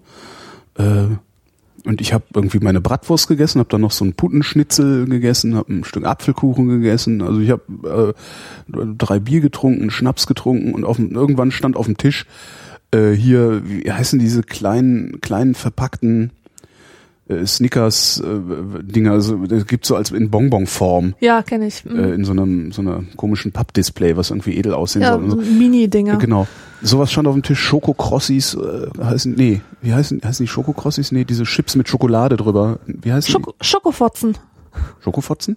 Schokofotzen. Okay, Schokofotzen standen auf dem Tisch. Äh, Kellogg's Crunchy Nutten. Nee, nicht, nee, nee, nee, nee, diese, das ist so eine Süßspeise. Also ist jetzt nicht so als Müsli-Ding sie. Naja, egal. Stand halt auf dem Tisch, stand so Süßigkeiten, also schokoladenbasiertes Zeug. Ähm, und alle waren die ganze Zeit die Dinge am Fressen. Und irgendwann habe ich festgestellt, dass äh, ich noch nicht mal Bock hatte, die zu essen. Also es war, es war keine, es hat, das fand ich sehr, sehr, sehr, sehr bewegend, den Moment, festzustellen, dass ich keine kognitive Anstrengung unternehmen muss, auf Schokolade zu verzichten, Ja. sondern ich esse sie halt einfach nicht, weil sie mir nicht schmeckt. Ähm, das fand ich gestern Abend einen wirklich einen, einen unfassbaren Erkenntnisgewinn. Also und ich war schon angetütert und normalerweise lasse ich ja alle Hemmungen fallen, wenn ich angetütert bin. Ich habe, äh, also ja, das ist, ist Schokolade. Ich, ich, ich muss nicht mehr auf Schokolade verzichten, sondern es, sie, wie nennt man das denn? Also ich- hatte das früher. Wenn früher Schokolade auf dem Tisch lag, musste ich die essen. Ich konnte die nicht ignorieren und und und drüber hinwegsehen und das ging nicht. Äh, Wenn da welche lag, hat's mich dahin gezogen und ich musste, hm, hm, darf ich was von der Schokolade und am besten noch was? Und dann hast du sie ganz aufgegessen. Also ich konnte auch nie eine Tafel Schokolade weglegen, nachdem ich zwei Stück gegessen habe oder so. Ähm, und ich habe halt einfach, äh, ja, im Grunde, also im, im Nachgang dieser, dieser Augenthrombose halt äh, gesagt, so bestimmte Dinge esse ich halt jetzt einfach mal nicht mehr. Ich mache das jetzt einfach mal nicht mehr und strenge mich dafür auch ein bisschen an. Die Anstrengung war halt nicht so groß, weil ich diesen Schleier vor dem Auge hatte monatelang, äh, der mich immer daran erinnert hat, warum ich's tue. Ne? Also Ja. ich musste mich nicht motivieren, sondern ich wurde motiviert. Ähm, und ich habe mittlerweile habe ich vergessen, wie geil Schokolade oder wie geil ich Schokolade gefunden habe. Und äh, wenn ich dann irgendwie, ich weiß gar nicht, wann ich das letzte Mal Schokolade gegessen habe. Ich, ich weiß es wirklich nicht. Es ist auch schon ein bisschen länger her. Ähm, ich, ich kann mich nur daran erinnern, ich habe das, ge- ich habe Schokolade gegessen, habe gedacht, boah, ist das eklig süß. Also so Industrieschokolade halt. Ich weiß jetzt nicht, wie es ist, wenn man so zum tollen Schokoladenladen mit Chili, Tralala geht und so. Ähm, aber ja. Also wir kriegen Also- ja öfter mal bei NSFW, also beim NSFW-Podcast kriegen wir öfter mal so Geschenke, also so Sachen geschickt und sowas. Und da ist manchmal auch Schokolade bei und ich esse die mittlerweile sehr widerwillig. Also ich esse die nur, weil man's, weil, weil es halt geschenkt war und ich es wenigstens mal probieren will. Ähm, das ist raus. Also die Schokolade habe ich vergessen. Es ist der Hammer, das Chips ist übrigens alles, genauso. das ist alles Gewohnheit. Man kann sich das alles genauso an wie wieder abtrainieren. Ich habe mir in England, ähm, also ich habe früher echt gerne Chips gegessen und Chips sind auch sowas, wo ich sage, es ist halt einfach, das ist halt Quatsch, das zu essen. Ich esse lieber eine Melone. ja. Ähm, also wenn ich was Süßes will, hol- esse ich Obst mittlerweile. Äh, und ich war jetzt in England, da haben die ja diese kleinen Chips-Tüten, ne? also Crisps-Tüten. Äh, so 30 Gramm oder wie viel da drin ist oder so. Und nicht gleich so eine große mit 150, weil bei Chips ist eben auch das Problem, wenn du anfängst, ist die Tüte alle. Äh, zumindest war es bei mir immer so. Da habe ich mir gedacht, ach Mensch, die haben hier die ganzen kleinen Tüten, du isst ja so gerne Salt and Vinegar Chips, äh, kauf dir mal eine. Hab mir so eine kleine Tüte Chips geholt, Dose Bier dazu, Klassiker, hab mich hingesetzt, hab Dose Bier getrunken, äh, Tüte Chips gegessen und war nach der Tüte Chips so unbefriedigt, dass ich dachte, ja, dann brauche ich jetzt auch keine Chips mehr zu essen. Und ja, das ist so das eine. Das andere mit der Ernährung, ähm, was ich da mache, ist, äh, und das ist, das funktioniert auch nur für mich. Das ist halt das, ne? Das, das Ding mit Ernährung ist, keiner hat wirklich Ahnung, aber alle wissen es besser. ja. Und darum ist das jetzt kein Tipp, sondern ich sage nur, wie ich's mache, wie ich mein, wie ich mein Ernährungsverhalten in den Griff kriege. Ähm, ich habe festgestellt, was ich habe, ich habe festgestellt, wie ich, woran es lag, dass ich mich falsch ernährt habe. Ich habe nämlich jede Mahlzeit als singuläres Ereignis betrachtet, also nicht bewusst, sondern wahrgenommen als singuläres Ereignis, jede Mahlzeit des Tages, und habe dadurch quasi versehentlich jede Mahlzeit zu einer Hauptmahlzeit werden lassen. Ich frühstücke nicht. Ähm, Habe ich noch nie. Ich kann morgens nicht gut essen. Ähm, außer auch so, so Obst und, und, und ich, als ich in Spanien im Hotel war, gab es morgens immer auch so gedünstetes Gemüse und sowas. Das kann ich gut frühstücken, aber so diese Brot und Wurst und, und so kriege ich nicht runter, ist mir zu viel morgens. Das, äh, also ich frühstücke nicht. Ich habe auch nicht damit angefangen zu frühstücken. Das heißt, ich habe äh, früher zwei bis drei Mahlzeiten am Tag gehabt, nämlich Mittag, Abend und zwischendurch Käffchen. Ne? Jetzt äh, habe ich, wenn, wenn, wenn du diese drei Dinge als Hauptmahlzeit betrachtest, weil du nicht, nicht ein Gefühl dafür hast, äh, wie viel du schon zu dir genommen hast vorher und wie viel du vielleicht danach noch zu dir nehmen wirst, bist du irgendwann zwangsläufig dabei, für zwei oder drei Leute zu essen. ja. Ja? Und äh, ich habe mal einen Satz gelesen von Tufi Tenenbaum. Ähm, der Satz lautete, wenn Sie für zwei essen, brauchen Sie sich nicht zu wundern, dass Sie, für, dass Sie wie zwei aussehen. Das war, der ist mir hängen geblieben. Das Ja. ist viele Jahre her, dass ich den gelesen habe. Bestimmt vier, fünf Jahre her oder sowas. Der hat den mal in der Zeit geschrieben. Der hat eine sehr schöne Kolumne in der Zeit mal geschrieben. Ähm, weil Tufia Tenbaum ist oder war auch sehr dick und hat sich gedacht, okay, ich speck jetzt ab und ich dokumentiere das. Und äh, in, dem, in dem Kontext hat er diesen Satz geschrieben. Und der ist mir aber anscheinend hängen geblieben. Und äh, was ich jetzt halt mache ist, und das ist, das ist eigentlich der ganze Trick, ich esse nicht mehr für zwei. Sehr ich, gut. Ich habe aufgehört, für zwei zu essen. Ich habe aufgehört, jede Mahlzeit als singuläres Ereignis zu betrachten und sie dadurch zu einer äh, Hauptmahlzeit oder einer Aneinanderreihung von Hauptmahlzeiten werden zu lassen. Ich überlege mir morgens, was mache ich eigentlich heute? Also wo wird heute möglicherweise meine Hauptmahlzeit sein? Welche wird das möglicherweise sein? Ist es mittags, abends oder bin ich zum Kaffee und Kuchen verabredet? Ähm, wenn ich das weiß, welche die Hauptmahlzeit sein wird, ähm, orientiere ich mich daran, orientiere ich mich daran und, und äh, wie soll ich sagen, definiere halt alle anderen Mahlzeiten über ihre Energiedichte. Sprich, ich weiß ganz genau, heute Abend gehe ich, keine Ahnung, äh, Ein Bier trinken. heute Abend gehe ich ein Bier trinken, äh, Steak essen, nee, Steak ist gar nicht so schlimm. Äh, heute Abend Wiener Schnitzel mit Kartoffelsalat und da drei Bier drauf oder so. Ne? Ähm, das, da, daraus folgt für mich zwingend, dass ich den Rest des Tages mich von Obst, Gemüse und Salat Ja. ernähre. Ja, ja, ja. Und das habe ich jetzt mittlerweile so lange gemacht, also seit ähm, Ende Juli. Ähm, Sonntags ist diese Thrombose diagnostiziert worden. Montag habe ich damit angefangen im Grunde. Ähm, also seit Ende Juli mache ich das jetzt und es ist mittlerweile so, dass ich nicht, also ich werde ein bisschen unruhig, wenn ich kein Obst habe. weil ich esse das halt gern. Sehr Ähm, gut. Ne, also ich kaufe auch anders ein und äh, ja, das, das ist im Grunde, das ist mein Trick und für mich funktioniert der sehr gut im Moment. Und ich nehme sogar noch ab, weil die Menge an Energie, die ich aufnehme, weniger ist als die Menge an Energie, die ich verbrauche. Also meine Energiebilanz ist im Moment negativ und äh, ja, darum specke ich auch gerade ab. Das ist äh, im Grunde der ganze Trick. Ich über, ich, ich überlege mir, wie mein Ernährungsverlauf über den Tag sein wird, weil man weiß das. Du weißt, ob du abends eingeladen bist oder nicht. Und an Tagen, an denen ich nicht weiß, was los ist, ja, an denen, wo ich, wo ich nicht weiß, was machst du denn eigentlich heute, gehst du heute noch essen, machst du, ne, an den Tagen verhalte ich mich so, als wäre das Abendessen meine Hauptmahlzeit. Und wenn es das dann doch nicht ist, sondern es du doch Glück ein gehabt. Salat war, umso besser. Ja. Ja, umso besser. So. Und ja, Süßigkeiten habe ich keine im Haus. Konnte ich aber auch nie. Also äh, ich war immer so einer von denen, die die Tafel Schokolade weggeatmet haben. Ja, ja, ja, klar. Und äh, die habe ich halt rausgeschmissen. Und es, es bringt mir auch nichts, habe ich festgestellt. Genauso ähm, Kuchen. Ich esse für mein Leben gerne Kuchen. Mhm. Ich esse aber keinen Kuchen mehr vom, von der Bäckerei im Bahnhof. Weil der schmeckt nämlich in Berlin genauso wie in Frankfurt, genauso wie in München gleich scheiße. Einfach nach nur billigem Zucker. Mhm. Fett und viel Industriezucker. Ja. Das und das befriedigt mich nicht mehr. Das ist halt, das ist halt irgendwie, das reicht mir nicht. Also Ich, dann, dann gehe ich lieber hin und und habe irgendwie einmal in der Woche oder alle 14 Tage, wenn wenn eine Freundin äh, von mir, die wirklich eine hervorragende Bäckerin ist, wenn die einen Kuchen macht, ähm, dann esse ich davon halt drei Stücke. Ja. Aber das ist dann auch ein richtig guter, leckerer, geiler Kuchen gewesen Mhm. und nicht dieses ewige Standardzeug, das sich eigentlich nur mit Fett und Zucker versorgt. Ja. Habe ich in London übrigens gemacht, bin ich in die Patisserie Valerie gegangen und habe einen ähm, Almond French gegessen, so, ein, so eine kleine Tarte mit Mandeln und bla. Ja. Ähm, hab das gegessen, war danach entsprechend unbefriedigt, aber total hochgezuckert. Ich saß wirklich, ich habe richtig gemerkt, wie der, dieser Zucker äh, mich gerade aufheizt. Irgendwie. Und dann ich so, alter Vater, was ist das denn jetzt? Huiuiuiui. Und bin dann erstmal zwei Stunden spazieren gegangen, einfach zügig in eine Richtung gelaufen. Das war ganz lustig. Ja.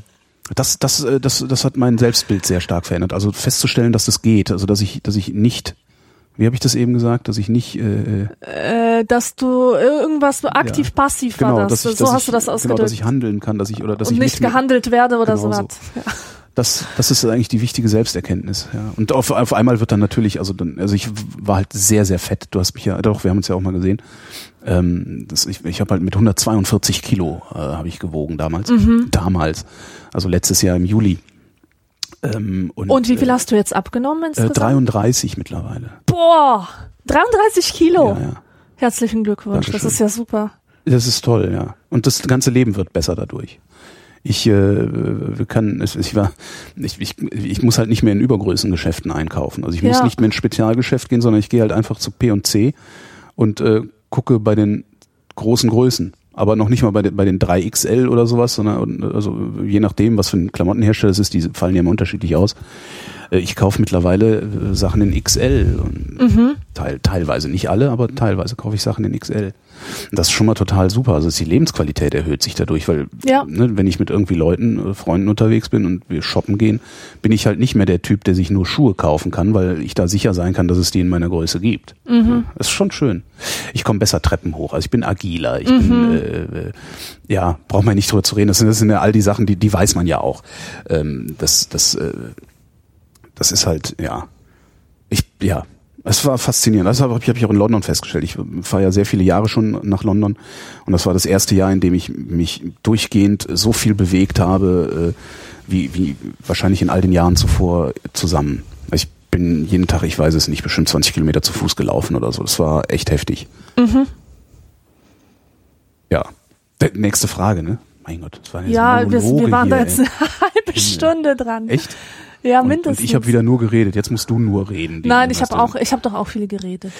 Der David fragt, was würde geschehen, wenn ihr die Moderation von 2254 im Deutschlandradio Kultur übernehmen müsstet, einzeln oder als Duo? Kreative Zuhörerbeschimpfung oder vielleicht eher resigniertes Ersetzen, Entsetzen? Ich kenne diese Sendung nicht.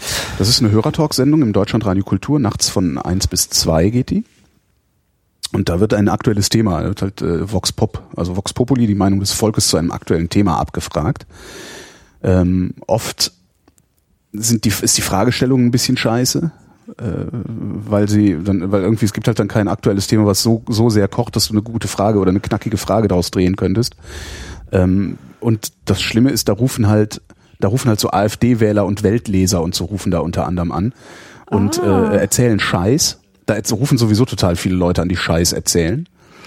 Und die Kollegen, also die Gastgeber dieser Sendung, ähm, lassen, das ist auch meine große Kritik an dieser Sendung, die lassen fast jede Meinung gleichberechtigt neben jeder anderen stehen. Okay. Und ich finde das äh, sehr unredlich. Ähm, weil wenn da jemand anruft, der, also solange du da nicht offen rassistisch oder sowas bist, äh, lassen die dir fast jeden Scheiß durchgehen.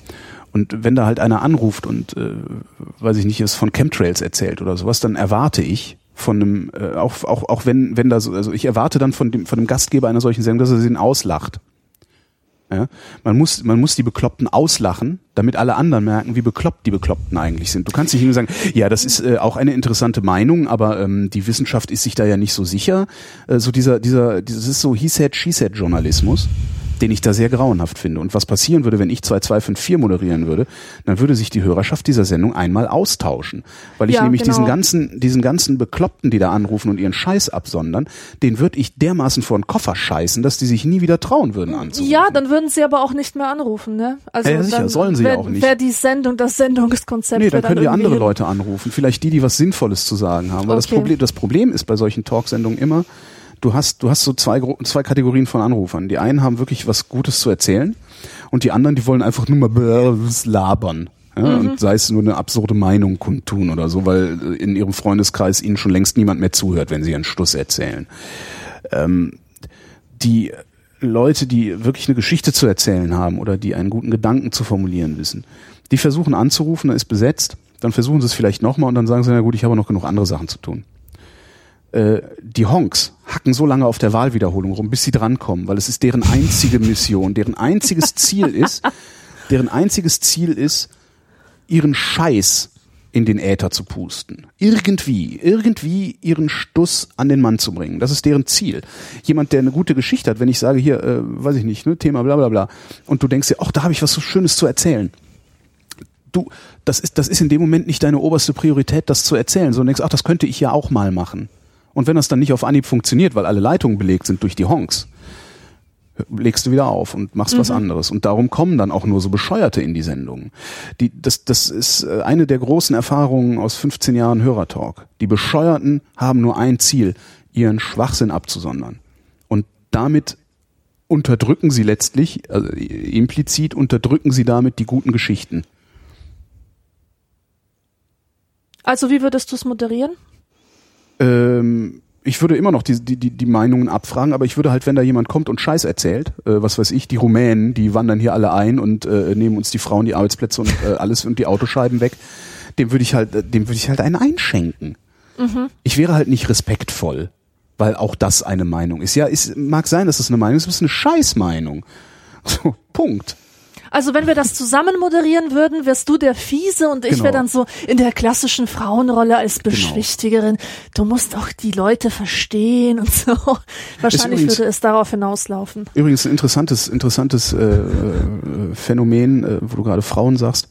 Ähm, ich versuche ja Frauen zu bevorzugen in den Talksendungen, in den Hörertalksendungen. Ich sage auch immer, Frauen werden bevorzugt behandelt und ich meine das auch ernst. Ja. Wenn äh, zehn Männer in der Warteschleife hängen und da ruft eine Frau an, dann läuft die an der Warteschleife vorbei. Ne? Egal, was sie zu erzählen hat, im Übrigen auch. Obwohl, nee, es gibt so Einzelne, die kenne ich schon, die mit denen rede ich halt nicht, weil die sind halt irre. Aber gut. Ähm, interessanterweise ist es so, dass Frauen, ähm, zumindest was Hörertalksendungen im Radio betrifft, ich kann es die sind die nicht auf die, auf die Welt verallgemeinern, Frauen in der Regel die besseren Gesprächspartner sind. Weil Ja, natürlich, weil sie bevor besser die, zuhören. Weil bevor die was sagen, ich, nee, ich glaube gar nicht mal, dass es ums Zuhören geht, sondern bevor die was sagen, haben die sich überlegt, was sie sagen wollen. Mhm. Und die Typen, die wollen einfach immer mal was sagen. Das äh, ist auch so ein Ding, was ich da gelernt habe. Und darum rede ich lieber mit Frauen, weil es ist, es ist zumindest im Durchschnitt, so muss ich das eigentlich formulieren, im Durchschnitt Ja. kann man erwarten, dass Frauen die besseren Geschichten erzählen als Männer. Weil sie sich besser vorbereitet haben. Nee, weil sie gar nicht erst anfangen zu erzählen, wenn sie die Geschichte nicht konsistent haben. Ja, oder so. Aber meinst du nicht auch, dass das ein Temperamentding ist? Keine Ahnung. Also, weil vieles wird ja irgendwie auf das Geschlecht abgewälzt, was dann im Grunde nur eine Frage der Persönlichkeit ist. Und die Negativbeispiele, die vergisst man dann ganz schnell, wenn man über das Thema nachdenkt. Dann würdest du jetzt die Frau vergessen, die irgendwie total rücksichtslos dir reingelabert hat und äh, ähnlich positive Beispiele aus der männlichen Ecke würdest du dann halt auch ignorieren. Hm. Kann natürlich Ich weiß nicht, sein. aber aber es ähm, Vielleicht ist auch meine Wahrnehmung insofern verzerrt, als prinzipiell sowieso weniger Frauen sich beteiligen und äh, Na darum natürlich jede Frau, die sich beteiligt, größeren, größere Aufmerksamkeit erregt. Ja, das kann auch sein. Ich finde es auf jeden Fall gut, was du machst. Was ich nicht so gut finde, ich musste da letztens wieder dran denken, weil es mich so aufgeregt hat im Studium. Ne, da waren, ich hatte im Studium so viele linke Spinner, Ja. die saßen da in einem Hörsaal und der Hörsaal besteht zu 80 Prozent aus Dreadlock-Spacken und äh, die Moderatoren der Diskussion nehmen wir an, es geht um Studiengebühren oder so ein Quatsch. Und äh, die die äh, Moderatoren der Diskussion nehmen abwechselnd eine Frau und einen Mann dran. Und wenn sich niemand meldet zu einem Thema, äh, zu einer Frage, äh, nur Männer, dann lassen sie die Frage unbeantwortet. Das ist halt bescheuert. Also das ist halt, das ist, da wird das Ganze dann wieder so ideologisch und, und ist halt, äh, ist halt wirklich nur noch mit, mit irgendwelchen komischen, ja, Gender-Ideologie begründbar und da hört's dann halt auch auf. Der Stefan fragt, beziehungsweise sagt, ihr habt ja beide in letzter Zeit neue Podcast-Projekte gestartet, äh, in trockenen Büchern oder Resonator und ich höre beide sehr gerne, also das ist vom äh, August 2013, also da war der Resonator Hui. noch nicht so alt. Ähm, mich würde interessieren, ob ihr Downloadzahlen erfasst, wie die ungefähr aussehen und wie zufrieden ihr damit seid. Äh, ja, Also ich. ich- Achso, Entschuldigung. Nein, ich erfasse keine Downloadzahlen. Beziehungsweise ich erfasse sie schon, aber bin mir ihrer Aussagelosigkeit bewusst. Also ich erfasse sie, ähm, weil es der Resonator ist eine Auftragsproduktion. Das heißt, mein Auftraggeber möchte natürlich wissen, wie viele äh, Menschen sich das anhören, beziehungsweise wenigstens wissen, wie viele sich das runterladen. Ähm, ich weiß nicht, ob ich öffentlich sagen kann, wie viel das sind oder darf. Äh, tatsächlich weiß ich das nicht. Darum werde ich es nicht tun. Es sind recht viele. Es sind weniger als Vrind. Und ich bin damit sehr unzufrieden. Ja. Weil ich halt sinnvoll fände, wenn es mehr wären. Okay. Ja, mehr kann ich da Äh. jetzt nicht. Was? Ich habe festgestellt, dass, oder, oder ich vermute, ich befürchte, dass ähm, meine Downloadzahlen, was trockene Bücher angeht, ein bisschen runtergegangen sind, aus dem Grund, dass ich in den letzten Monaten äh, eher große Lücken drin habe, dass ich also nicht diesen Zwei-Wochen-Takt äh, durchgehalten habe. Zwischenzeitlich waren sogar zwei Monate Pause dazwischen und ich weiß ja, wie Leute funktionieren. Also ich funktioniere so, wenn ich irgendwie einen Podcast abonniert habe und da war jetzt seit Monaten nichts mehr los, dann, dann entferne ich ihn aus meiner Abo-Liste. Und ähm, naja, also das, das fände ich schade, wenn das so wäre. Ich habe auf jeden Fall wieder einen neuen Podcast gemacht über Scham. Und ich würde mich sehr freuen, wenn das, wenn das wieder, ähm, Wenn sich das ähm, mal, ähm, wenn Sie mal schauen möchten. wenn sich das mal jemand anhört, ja. Ja. Und Ja. ich mache jetzt auch ein bisschen öfter weiter. Ja, ich bin unzufrieden. Also ich bin tatsächlich unzufrieden. Das, was natürlich auch daran liegt, dass wenn, wenn jetzt irgendwie der Resonator eine Million Hörer hätte, ähm, äh, dann äh, hätte ich halt einfach für, wenn es mal darum geht, dass dieser Auftrag, also es ist ja auch, das ist ein Vertrag, also ein Auftrag, der über einen bestimmten Zeitraum läuft halt, und irgendwann wird darüber wieder verhandelt werden müssen. Und äh, je mehr Hörer äh, du da hast mit so einer Auftragsproduktion, desto besser ist natürlich deine Verhandlungsposition. Dass du halt sagen, hör mal Leute, äh, warum wollten ihr mir jetzt weniger Geld zahlen, obwohl ihr äh, kontinuierlich mehr Hörer habt oder irgendwie sowas. Das ist halt immer, ja. Und ich hätte auch äh, mir einfach aus, aus Gründen, also aus Ego-Gründen gewünscht, dass das irgendwie eine totale Erfolgsproduktion, riesengroß mit weltweiter äh, Reichweite. Lizenzierung und ja, naja, nee. Also es ist, es ist schon faszinierend viel, muss ich immer wieder sagen, weil die Menschen, die das runterladen, ähm, die machen das ja nicht zufällig, So, das heißt, also, weißt du, wenn, wenn zehn Leute deinen Podcast runterladen, dann ist das wahrscheinlich genauso viel wert, wie wenn tausend Leute das in einer Radioquote, also in einer, ne, in der, wenn, Mhm. wenn tausend Leute das im Radio gehört haben, weil von den tausend, die das im Radio gehört haben, haben wahrscheinlich auch nur fünf äh, aufmerksam zugehört Ja. bei dem, was du geredet hast. Und von daher ist das schon immer noch fast absolut faszinierend. Aber mich nervt halt prinzipiell, dass Podcast ähm, ein, ein Kanal ist, der nur in der Nische stattfindet. Das nervt mich ein wenig. Ich mhm. fände es halt schön, wenn das viel mehr in den Mainstream kommen würde, wenn viel mehr Menschen davon auch äh, A, profitieren könnten, was wir tun, weil ich glaube, dass wir gute Unterhaltung machen und äh, eben auch äh, sehr gute Wissensvermittlung. Ja, äh, gibt der. Sache, gibt der Sache noch ein paar Jahre und vor allem, äh, ich möchte einen Aufruf starten, erzählt euren Eltern vom Podcasten. Mhm. Also, ähm, ich, ich kenne schon mehrere Eltern, ja, die, also ältere Menschen, eine Generation über mir, die ähm, total gerne Podcasts hören und für die das die totale Offenbarung ist. Aber man Mhm. muss sie wirklich als, als junger Internet-User gezielt dahin führen, ihnen das vorstellen, ihnen zeigen, wie man die Sachen runterlädt, wie man Das sie ist halt findet. auch das große Problem. Das ist die, die technische Hürde, also die einfach als, als die Nutzungshürde, die technische Nutzungshürde ist äh, extrem hoch. Weil du natürlich gelernt hast, Radio einschalten, da kommt was raus. Und das ist so einfach nicht, sondern man muss ein paar mehr Schritte machen. Das schreckt, glaube ich, viele ab. Genau, aber da kann man eben diese Schritte mit seinen Eltern gehen. Mhm. Diese paar Schritte. Denen einfach vielleicht auch mal was vorinstallieren. Also, weißt du, was, was, äh, eine kleine Auswahl ihnen geben. Mhm. Und wenn sie auf den Geschmack gekommen sind, können sie dann auch auf eigenen Füßchen die Welt der Podcasts entdecken. Also, äh, ich plädiere sehr dafür, dass man das auch der älteren Generation mal vorstellt. Weil das sind nämlich die Leute, die man, die man vom Fernseher und vom Radio und so weglocken, äh, Na, beziehungsweise möchte. die da also schon von längst den nicht mehr sind. konventionellen Dingen. Die da halt auch wahrscheinlich schon längst nicht mehr sind, weil es da halt komplett uninteressant geworden ist. Und immer dann, wenn es mal interessant wird, wenn ein interessanter Gedanke formuliert wird, ist die Sendung zu Ende. Ja. Hast du, Ja. ähm, ich empfehle gerade, wo immer ich kann, hast du den Film von Dominik Graf gesehen? Es werde Stadt. Nee, kenne ich nicht. Ähm, das ist ein Film über den Grimme-Preis, 50 Jahre Grimme-Preis, der ja in einer äh, Modellstadt äh, erfunden und verliehen, erfunden wurde und verliehen wird, in Marl. Ähm, und er erzählt, das ist wirklich sehr, sehr faszinierend, er erzählt den Niedergang des öffentlich-rechtlichen Fernsehens, also den kulturellen Niedergang des öffentlich-rechtlichen Fernsehens, anhand, nee, parallel, also anders, er erzählt den kulturellen Niedergang des öffentlich-rechtlichen Fernsehens parallel zum Niedergang der Stadt Marl, die mal unglaublich reich war und jetzt unglaublich arm ist, ähm, und erzählt das halt entlang am Grimme-Preis. Das, Das ist ist, ja richtig spannend. toll gemacht, richtig, richtig toll gemacht. Und wenn du das siehst, sagst du auch eigentlich, also eigentlich, ist, ja, es werde Stadt. es werde Stadt. Ist gerade irgendwo auf Arte gelaufen vor zwei, drei Wochen oder so. Musst du mal gucken, ob du den irgendwo findest. ja. Toller Film. Jan fragt, macht ihr regelmäßig euer Bett? Nö. Nee. Patricia fragt, was ist eure lustigste oder ekligste Drogengeschichte, je nach Laune? Und was ist die skurrilste Verschwörungstheorie, die euch begegnet ist? Cooles Thema. Ähm, Ach, heißt gar nicht Patricia. Äh, Patricia heißt manchmal anscheinend Clara.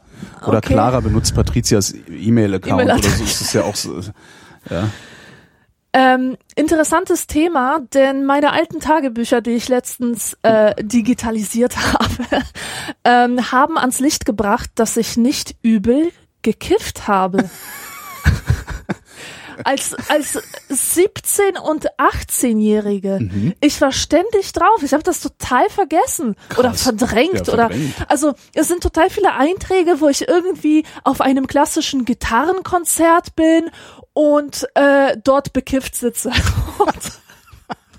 Oder meine Lieblingsgeschichte ist, ich hatte ja eine Band, ne, die hieß Abseits und war eine Punkband. Und, Und was hast du da ähm, gemacht? Ich habe Gitarre gespielt. Okay. Erste E-Gitarre. Und die, diese Band war wirklich unglaublich schlecht. Äh, bestand nur aus Leuten, die mies an ihren Instrumenten waren. Und äh, wir, weißt du, wo wir das erste Konzert hatten? In einer in einer hörbehinderten Schule. Ah, das ist ja wieder ganz cool. Für eine Punkband? Mega geil. Also, Hörbehindertenschule, Adventsfeier, wir haben vor Omas irgendwie alles aus Liebe von den Super. Hosen gecovert und ich war auch bekifft. Mhm. und es ist mir sehr lebhaft sozusagen in Erinnerung geblieben. Ähm, und äh, ansonsten habe ich keine keine Drogen konsumiert. Also wie gesagt, in, in meiner Band und, und Gitarrenkonzertphase und so war ich sehr gut dabei. Ähm, danach aber nicht mehr. Ähm, eine Erfahrung, die ich noch hatte, war, ähm, da habe ich was geraucht und, und habe dann äh, Zwiegespräche mit einer Siamkatze geführt üb über Augen, also über unseren Augenkontakt. Mhm. Natürlich das, hast das, du das. das. Ja, und das, das, weißt du, das war's. Dann, das war's, das, äh, das, das war's auch. Äh, ich habe sonst nicht, nicht viel erlebt, so äh, halluzinationsmäßig. Und die Verschwörungstheorie, das ist ja eine Doppelfrage, Mhm. nicht wahr? Ähm, da bin ich jetzt auch voll nicht der Fan von, äh, so wie andere Leute, aber äh, in Polen gab es sehr witzige Verschwörungstheorien in den 50er Jahren im Rahmen der antikapitalistischen Propaganda. Zum Beispiel, aber das ist, ist, solche Geschichten kennt man, vielleicht hast du auch schon davon gehört, dass ähm, da ist mal eine Ernte ausgefallen oder so oder ähm, also es, es gab eine schlechte Ernte und dann wurde behauptet, dass irgendwelche Schädlinge abgeworfen wurden von amerikanischen Fliegern oder von Ja. von Es gibt, und, ist dann irgendwann, als, als jetzt, wo wir Satelliten im, im Orbit haben, äh, ist das dann Erdbebenwaffen, die äh, von Satelliten aus äh, Erdbeben in, Ja. um, äh, ja, hm. so ein Quatsch halt. Also sowas amüsiert mich dann doch. Du bist. Lustigste oder ekligste Drogengeschichte? Schwierig. Finde ich echt schwierig. Also wirklich schwierig. Es, hm, lustigste oder ekligste Drogengeschichte? Könnte ich nicht sagen. Das ist jetzt nicht, ich finde, also so, alles so unter Drogeneinwirkung war jetzt irgendwie entweder ist es nicht erzählbar öffentlich, sagen wir mal so, oder äh, es ist, ist gar nicht so bizarr oder lustig gewesen. Das ist ja dann auch, ich weiß so, wir haben mal, wir haben mal, ähm, ach, richtig lange her auch, da hatten wir so Pilze gegessen und haben, äh, ich glaube, fünf Stunden lang in der Küche eines Freundes gesessen und schreiend gelacht. Weil wir, wir wirklich, wir haben gelacht wie die Bescheuerten. Wir haben uns so unfassbar gute Witze erzählt und haben uns das die ganze Zeit auch notiert. Und am nächsten Tag haben wir uns angeguckt, was wir notiert haben und das war irgendwie nicht, Nicht so geil, das ne? war halt überhaupt nicht so geil. Also du sitzt da und das ist wirklich, ich- ich habe sogar, ich weiß sogar noch ein Wort, was auf diesem, auf diesem Zettel, auf diesen Zetteln stand. Und das war wirklich so, ähm, haben wir gestern über das Wort Klüttenbremse gelacht? Das heißt, du musst dir mal vorstellen, da sitzen irgendwie zwei Jungs sich gegenüber und heulen vor Lachen, ersticken fast, weil es das Wort Klüttenbremse gibt. Und ja, ja, das ist so. Was ich ja immer noch, also ich meine, letztendlich ist es ähm, äh, einem einem äh, Ausflug zur Love Parade zu verdanken, ähm, dass ich nach Berlin gezogen bin. Das ist vielleicht die, äh, das ist vielleicht eine, eine bemerkenswerte Drogengeschichte. Ich bin halt total drupp durch Berlin gewankt zwei Tage lang und habe gesagt, okay, hier muss ich hin, hier muss ich dringend hin. ja, bin dann hierhin umgezogen und habe dann mit dem Feiern aufgehört. Auch seltsam. Skurrile Verschwörungstheorie, ach Gott. Es gibt, äh, also ich habe mal eine gelesen, die war aber nicht sonderlich gut ausgearbeitet. Äh, die hat behauptet, Rheinland-Pfalz wäre von einem riesengroßen Tunnelsystem durchzogen, das äh, als als äh, Flughafen oder oder ja als Flugbasis für äh, UFOs dienen würde. Das fand ich mal ganz bemerkenswert. Also das fand ich wirklich ganz bemerkenswert. Ansonsten äh, boah, skurrilste Verschwörung. Die Hohlwelt-Theorie finde ich ganz toll. Also wir leben halt auf dem Inneren einer Kugel. Ja? Und die Sonne ist in der Mitte dieser Kugel. Und auch kalt, weil sonst wird es ja zu warm werden. Die finde ich ganz cool. Hohlwelt-Theorie. Ja. ja, ansonsten sollte man sich die Doku Die Mondverschwörung ansehen. Man denn sollte sich das, das Bonusmaterial zur Doku Die Mondverschwörung ansehen. Wieso? Du hast das nicht gesehen. Du hast die, Nein, ich, äh, ich habe das Bonus, äh, Bonuszeug nicht gesehen, nee. die, also die Doku Die Mondverschwörung ist schon sehr bizarr.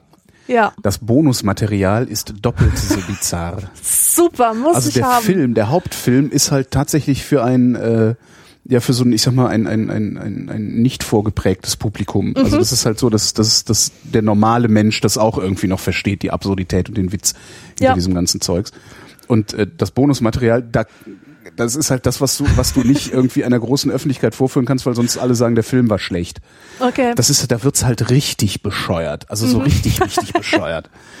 Also da, äh, ja, das willst du, die, die willst du dir besorgen. Die willst du dir sowieso besorgen, weil nämlich der, der Produzent und Regisseur Thomas Frickel, der lebt davon, dass er diese DVD verkauft. Also die ist halt nicht irgendwie jetzt in Ja. einem großen Verleih und, und äh, hat da große Einnahmen oder sowas, sondern der lebt vom DVD-Verkauf. Und er erzählte dann, wenn jemand bei diese DVD über Amazon kauft, verdient er daran praktisch nichts. Ach, was. Das heißt, er, äh, genau, also es gibt halt eine Webseite, ähm, mondverschwörung.de, wenn du sie da kaufst, geht das ganze Geld zu ihm. Und halt, ne, abzüglich Vertriebskosten und sowas. Ähm, und wenn du sie bei Amazon kaufst, äh, kommt so gut wie nichts bei ihm an, sagt er. Und da ist er eigentlich nur, weil man nicht darum drum rumkommt, da seinen Kram auch anzubieten. Okay. Interessant, ne? Hätte ich auch nicht gedacht. Ja. Also, dass, dass die vielleicht so ein paar Prozent einstreichen oder so, hätte ich gedacht, aber anscheinend machen die dann auch noch so Vorgaben, wie viel es maximal kosten darf und irgendwie keiner, ja. Und es gab mal eine Verschwörungstheorie, die ist aber auch irgendwie versandet. Ähm, unter dem Flughafen Tempelhof würde sich eine riesige Antennenanlage befinden, die benutzt wird zu, und jetzt kannst du hier, was die Truther halt erzählen, je nachdem ein, einsetzen, was die Truther gerade aktuell erzählen, um die Menschheit zu verdummen, um die Menschheit gefügig zu machen, um äh, die Menschheit auszurotten, äh, ne, also mit Chemtrails in Verbindung und so. Wobei, was glaube ich, ist das auch? Chemtrails ist eine der, der skurrilsten Verschwörungstheorien, die ich so kenne. Ja, das, das, das ist also so, so unfassbar dämlich. Äh, aber die werden irgendwann, weißt du, irgendwann wird jemand äh, was erfunden haben, wie man ähm, so Wetterbeeinflussung durch Ausbringung von Substanzen in die Atmosphäre äh, ordentlich machen kann. Dann werden wir das machen und dann werden die Chemtrails sagen, wir haben es euch doch schon immer gesagt. Ja. ja. Dabei habt ihr uns das gar nicht immer gesagt. Ja, ja. Ja, auf die Frage äh, hätte ich mich ein bisschen besser vorbereiten müssen. Einfach mal so meine Ja, Verschwörungstheorien-Sammlung durchgehen und so. Das ist ja schon. Nächste Frage. Zum Beispiel wusstest du, dass Helmut Kohl, das ist auch sehr schöne antisemitische Verschwörungstheorie. Antisemit, also diese, es gibt so, so, es gibt halt offen antisemitische Verschwörungstheorien, die Protokolle der Weisen von Zion zum Beispiel. Ähm, es gibt aber auch so äh, implizite antisemitische Verschwörungstheorien, die, äh, ne, wo du sagst so, ja, der ist ja auch Jude. Ne, Wo dann ja so mitschwingt so, und, der, ne, und bei den, bei den, bei den Verschwörungstheoretikern überhaupt bei den ganzen Schnuller-Nazis und so, da, da, am Ende war es ja immer der Jude. Das ist ja ein so ein Merkmal von Verschwörungstheorien. Ähm, äh, es gibt dann halt so, so, Geschichten, so Helmut Kohl, ja, wissen ja die wenigsten. Helmut Kohls eigentlicher Name ist Henoch Kohn. Ja, und der ist halt, Ah. ah, der, ne, siehst du, siehst du, siehst du? Zack, Weltverschwörung. Ja, ja, ja, ja, ja. Das ist halt, ja, die fand ich auch mal lustig. Aber die sagt halt eigentlich gar nichts, sondern nur eine, guck mal, das ist, das ist ein Kryptojude, ne? Ja, und dem Macht an sich gerissen. Da haben wir es wieder. Das ist echt ganz hässlich, dass das aus den Leuten noch nicht rausgeht. Ich verstehe das nicht. Das, das, das, also, naja. Am Ende war es immer der Jude, ja. Der Jan fragt, wart ihr schon mal auf einer Jahrmarktsattraktion, die bei euch gewirkt hat? Also eine gruselige Geisterbahn, ein Labyrinth, in dem man sich verläuft oder sowas? Ja, ich war in einem Spiegelkabinett und tatsächlich nahm ich mich verzerrt wahr.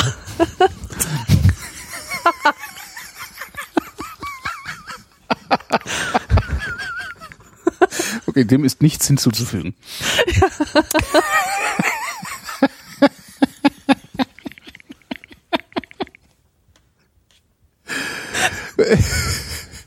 Ja, Hast du schon mal, du erinnerst dich noch im Phantasialand an diese Scheißgeister? Boah, wie geil ich. Super, ach, wie gut, dass du das ansprichst. Ich hatte das gerade jetzt im Kopf. 91 oder 92, ich weiß es nicht mehr. Auf jeden Fall war das die Zeit der großen Touren in Phantasialand. Das heißt, es gab die Hollywood-Tour, die, keine Ahnung, chinesische Geisterbahn und das war so grottig.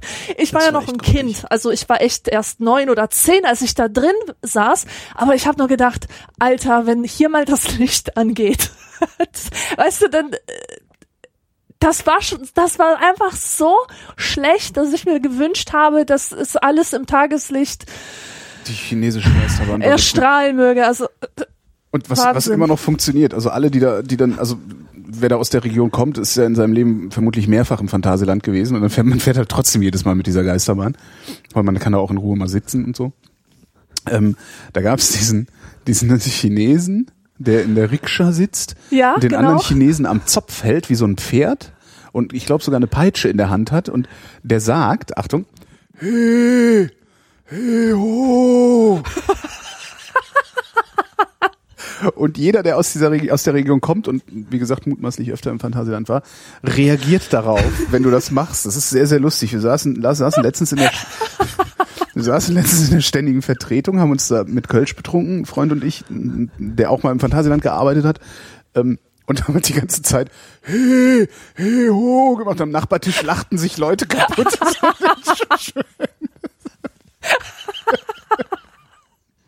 Super gut. Und Übrigens, wenn du man kann bei rausgefahren bist aus YouTube, dieser, ähm, hm? wenn du rausgefahren bist kann- aus dieser Geisterbahn, dann war nämlich oben noch dieser Typ, der an diesem Gitter gerüttelt hat und gesagt hat, Weiß überhaupt nicht wenn man auf so YouTube. Phantasialand eingibt und 9192 kriegt man Home-Videos Ach du Scheiße, echt? von allem, von der chinesischen Geisterbahn, von von der Hollywood-Tour. Einfach mal ausprobieren. Es sind wunderbare Dokumente.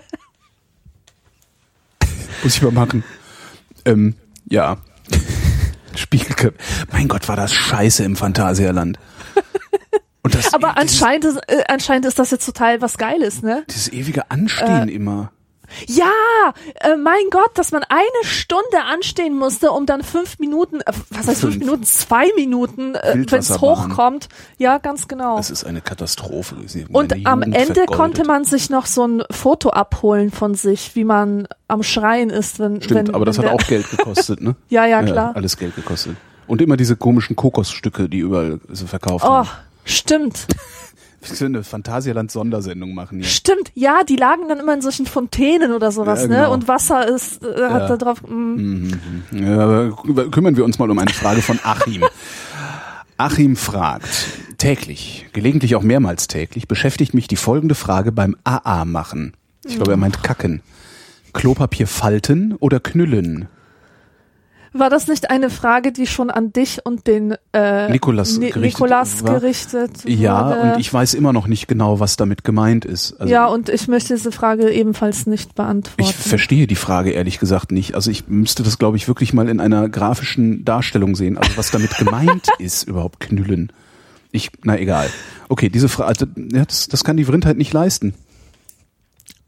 David fragt, was sagt die Vrindheit zu Ken Jepsen? Äh, kenn ich nicht. Kennst du nicht? Ist einer von diesen Truthern, äh, der, also ein, ein eh- ehemals, ehemals Kollege, Moderator äh, im Rundfunk gewesen, der irgendwann mal den Überblick verloren hat und jetzt ähm, in die, in die, in die Verschwörungstheoretiker-Reihe sich eingereiht hat. Und äh, dadurch, dass er, dass er es sehr geschickt macht, also seine, seine, seine Sachen sehr geschickt verbreitet, ähm, eine vergleichsweise große Anhängerschaft hat. Ähm, ja, ist halt so, ist eins der Sprachrohre der, der Truther, also dieser Leute, die glauben, dass wir, dass wir alle, äh, also ne, so, weißt du, was Truther sind? Ist halt so ein, auch eine Verschwörungstheoretiker-Ecke, ähm, die sagen halt, ja, die Medien belügen uns alle, ähm, die Medien sind nur Sprachrohr von wenigen Mächtigen, die äh, uns verdummen sollen, aber wir haben halt äh, die Wahrheit erkannt und wir verbreiten jetzt die Wahrheit. Ähm, Mohammed Atta ist äh, nicht im, in, mit dem Flugzeug in, in die Twin Towers geflogen, äh, World Trade Center 7 ist gesprengt worden, also die, die, die erzählen halt einfach Scheiß und tun aber so, als wären sie irgendwie ähm, journalistisch tätig.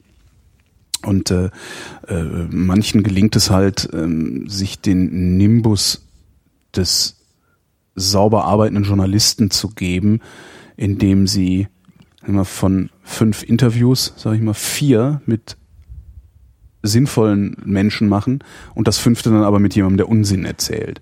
Und dadurch äh, kriegst du dann halt relativ schnell den Eindruck, äh, dass alles, was sie machen, sinnvoll ist. Ja. Was, was die Vrindheit zu Ken Jebsen sagt. Pff, mein Gott, wenn ihr, wenn ihr meint, folgt ihm halt. Mark fragt, ich höre gerade die Vrindheit Spezial Dr. Sommer an und da kam mir, kam bei mir die Frage auf, warum Männer, warum Männer der Frauen, Mensch, Kinders, ey, wie wär's, wenn ihr wenigstens mal irgendwie die Fälle richtig habt und, und, und Plural und so nochmal. Ich höre mir gerade die Vrindheit Spezial Dr. Sommer an und da kam bei mir die Frage auf, warum Männer der Frauen dreckige Namen gibt einen Sexist, während eine Frau, die eben dies bei Männern macht, in der Regel 1,99 die Minute bekommt.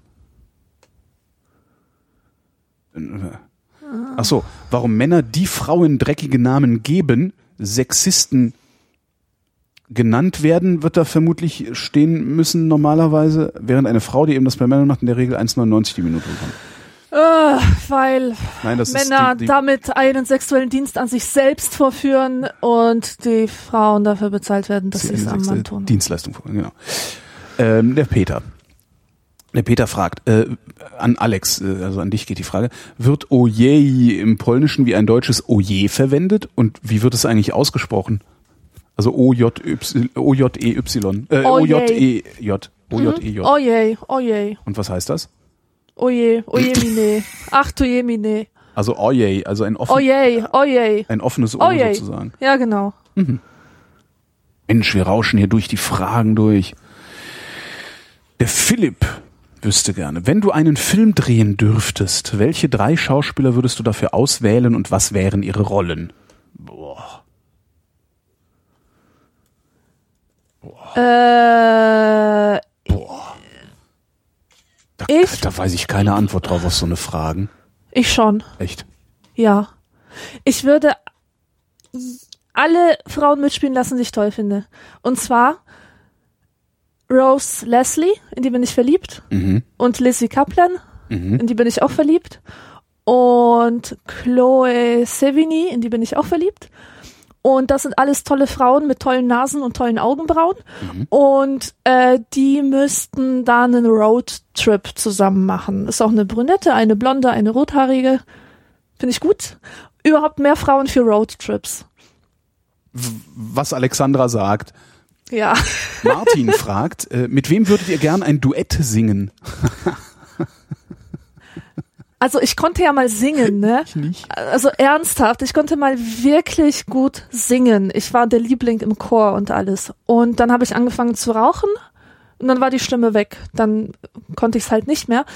Und ähm, was ich mir immer toll vorgestellt habe, war ein Duett, das auf einer sehr schönen hohen Stimme und auf einer tiefen Stimme beruht. Und beides Frauen, wie bei den Shakespeare Sisters, falls du die noch kennst.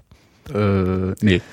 Das waren zwei Frauen, sehr dunkel geschminkt und äh, ziemlich creepy ausschauend. Äh, hello, hello, turn the radio on, sagt ihr das noch? Ach Gott, So- ja, furchtbar. Ja. Mhm. Und die hatten diese Dynamik aus tiefer und hoher Stimme Mhm. und sowas finde ich einfach nur geil. Und äh, in diesem Sinne, ich, ich hatte immer eine hohe Stimme und ich meine meine Duettpartnerin müsste dann eine Tiefe haben.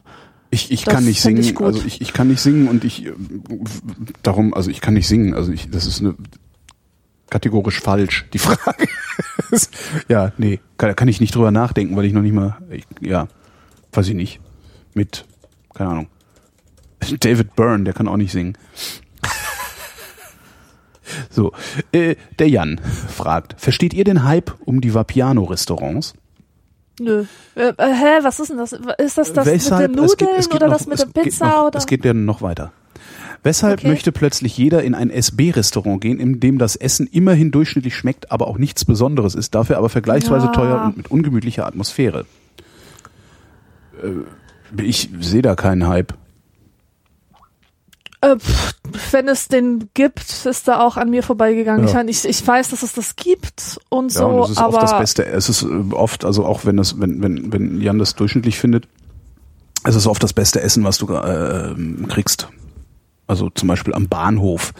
Also in Berlin am Hauptbahnhof, da gibt es einen Vapiano. Ähm, und ansonsten gibt es halt nur diese ganzen Scheißläden.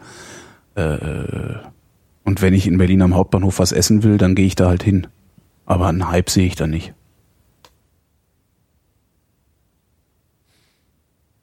Paul Tja. fragt, äh, und zwar fragt er das im September 2013. Ist die AfD noch relevant? ist für dich die Frage. Das werden wir, das werden wir rausfinden, ob die noch relevant ist. Ne? Mal gucken, wie viele Schnuller-Nazis äh, die Partei wählen werden am 25. Keine Ahnung, ob die noch relevant sind. Ich finde sie irrelevant. Äh, die Presse findet sie relevant. Also ich glaube, die, die äh, Presse findet die AfD sexy und schreibt sie darum hoch. Genauso wie sie damals die Piraten sexy gefunden haben und hochgeschrieben haben. Ähm, nur bei den Piraten ist es nicht so gefährlich. Also ich glaube, dass die Presse gerade mit dem Feuer spielt. Ähm, weil sie Ich halte die AfD halt für durchaus gefährlich, weil das nämlich eine Nazi-Partei ist. Ja. Und die kommt halt im Gewand. Und von, von konservativen Christen unterwandert oder die was? kommt halt im Gewand des, äh, des konservativen Intellektuellen daher, aber ich glaube, das sind Nazis. Mhm. Das ist ähm, auch eher begründet in einem Gefühl, das ich habe. Äh, und natürlich gibt's da die, die üblichen Ausfälle. Ne? Und äh, ich glaube auch, dass äh, dieser Bernd Lücke, der diesen, diesen, diesen Verein sich ausgedacht hat, ähm, ich glaube, dass auch der mit dem Feuer spielt. Ich billige diesem Mann zu, dumm zu sein. Ähm, ich glaube nicht, dass der Grund durchgehend bösartig ist. Ich glaube, der ist zu doof zu begreifen, welche Geister er da gerufen hat. Glaube, dazu ist er tatsächlich zu engstirnig, auch wenn er sich äh, so gerne mit seinen vielen akademischen Titeln schmückt. Aber gut, wir werden es wir werden's merken. Vielleicht, vielleicht äh, sind die Deutschen, vielleicht sind die Deutschen ja doch in der Summe oder im Durchschnitt schlau genug, sich nicht äh, von solchen falschen Propheten verarschen zu lassen. Mal gucken. Äh, Sebastian will wissen. Hallo Dr. Vrindt. Das ist eine Frage an dich. Ich war selber nie bei der Bundeswehr, wohne aber jetzt in einer relativ kleinen Stadt mit gleich zwei großen Kasernen und so kann es vorkommen, dass man genötigt wird, zu gesellschaftlichen Ereignissen eine Kaserne zu betreten, weil dort ein Fest, eine Hochzeit oder sonst was stattfindet. Wenn der Pförtner mich dann militärisch grüßt, wie ist meine korrekte Antwort als Zivilist? Sollte ich den militärischen Gruß erwidern? Ganz korrekt oder reicht ein informelles Winken der, von der Stirn? Oder genügt vielleicht ein freundliches Nicken? Ich bin mit dieser Frage komplett überfordert. Naja, die Frage ist doch eigentlich, wie verhalte ich mich in mir völlig fremden äh, Soziotopen, oder? Also du gehst in eine Kaserne, da gelten bestimmte Verhaltensregeln, äh, die grüßen sich halt auf eine bestimmte Art und Weise. Machst du mit oder machst du nicht mit? Weißt also woran, du, das woran ist machst du dieses, fest, ob du mitmachst oder nicht? Ja, dieses Thema macht mich so fertig. Ich muss sagen, das ist eins meiner wunden Punkte oder wo, wo ich einfach schnell wütend werde, Was, weil Kasernen? nein, nein, nein, ich ich habe dasselbe mit Kirche. Mhm. Ähm, vor ein paar Jahren musste ich zum 80. Geburtstag meiner Oma nach Polen fahren und dieser Geburtstag wurde kirchlich gefeiert. Das bedeutet, dass alle Gäste auf eine Messe mussten. Mhm. Und da saß ich da. Und ich habe für mich persönlich beschlossen, nicht die Kommunion entgegenzunehmen, nichts ins Körbchen zu werfen und auch nicht zu knien an den Stellen, wo gekniet wird. Aus dem einfachen Grund, dass ich nicht gläubig bin.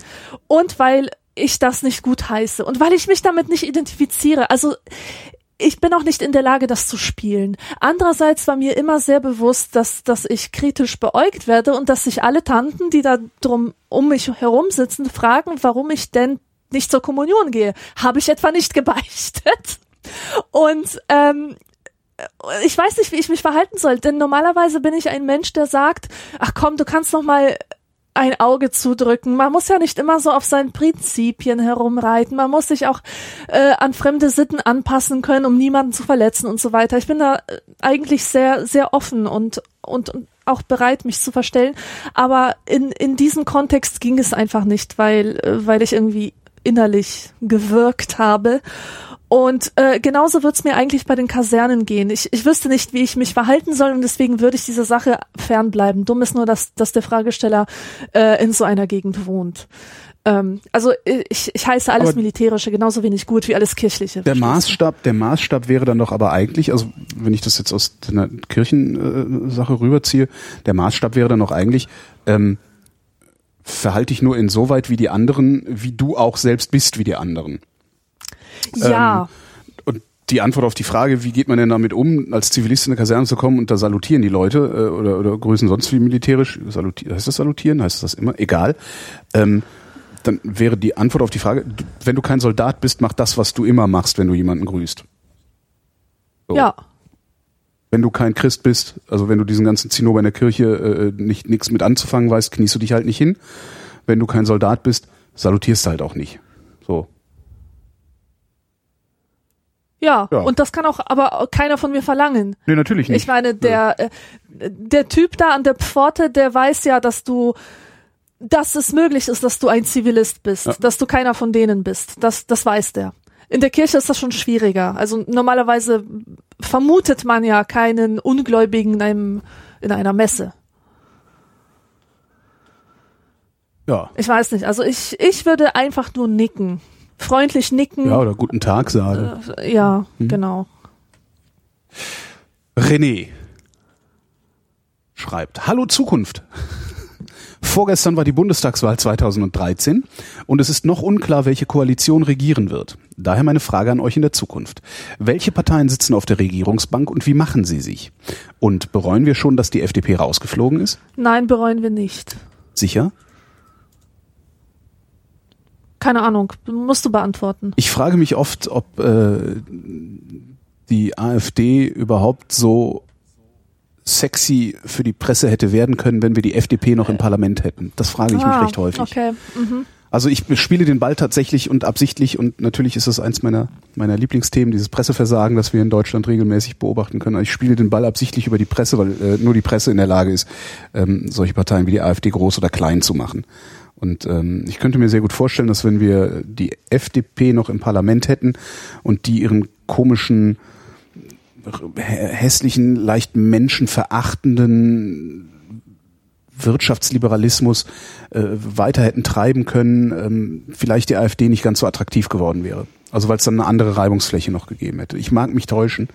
Äh, keine Ahnung. Ich, ich bin mir halt nicht sicher. Äh, auf der Regierungsbank sitzt eine große Koalition, sprich äh, CDU und SPD. Äh, wir haben immer noch Angela Merkel als Kanzlerin, die im Übrigen auf den Wahlplakaten, die überall rumstehen, 30 Jahre jünger aussieht, als sie tatsächlich aussieht.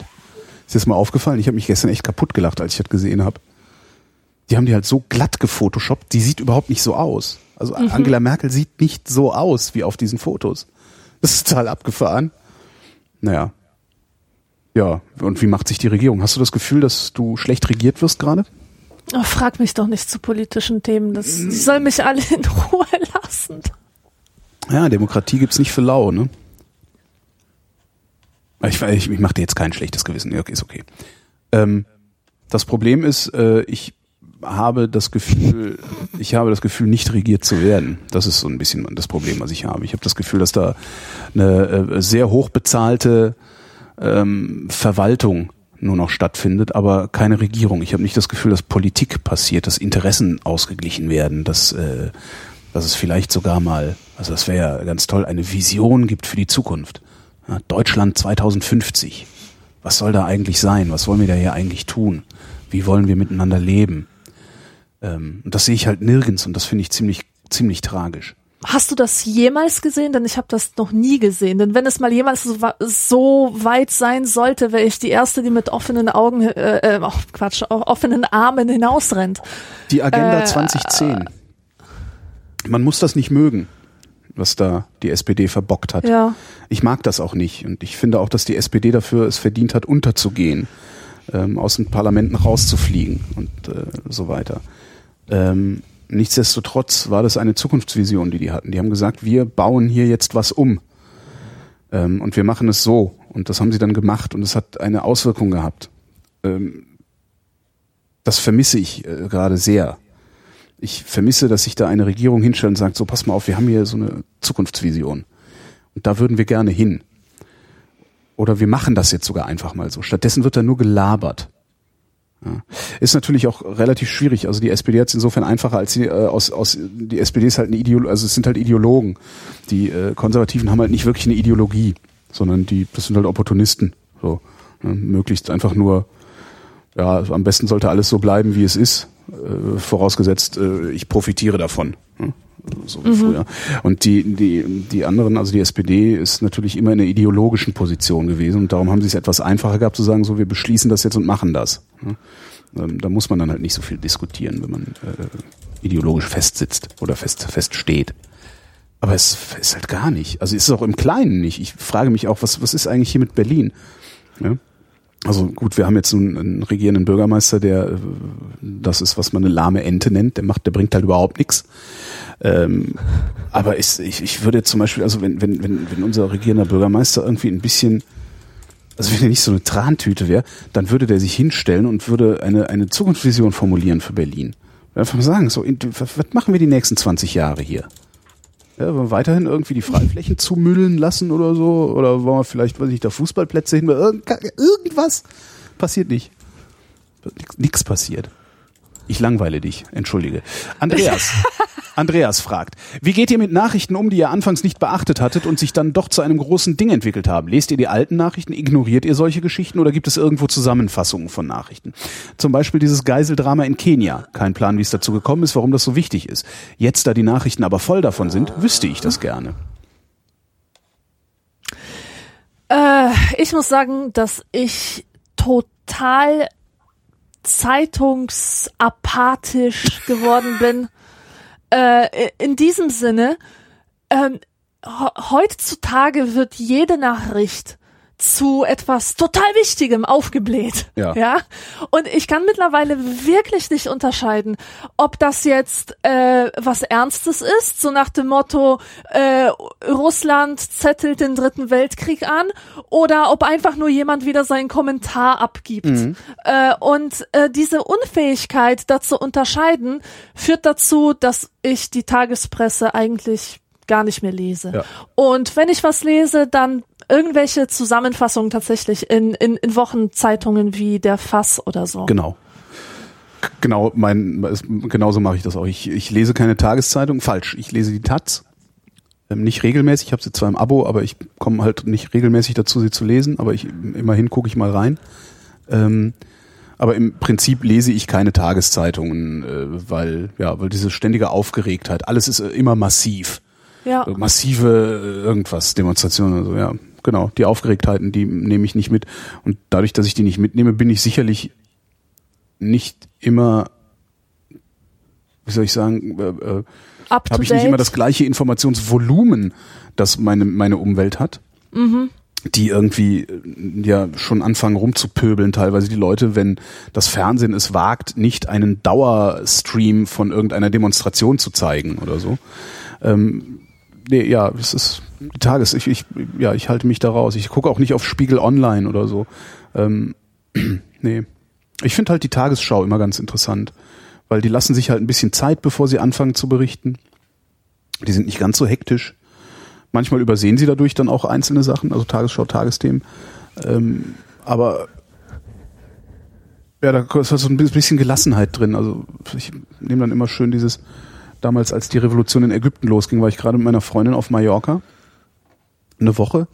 Äh, mhm. Und wir hatten kein Fernsehen im Zimmer, wir hatten kein Radio, das Internet hat nicht richtig funktioniert und ich habe nur mitgekriegt, da ist irgendwie was los. So, und äh, was ich vor allen Dingen mitgekriegt habe, wenn ich mal auf Twitter geguckt habe, war, dass sich äh, alle, gefühlt alle darüber beklagt haben, dass der öffentlich-rechtliche Rundfunk nicht in Dauerschleife berichtet.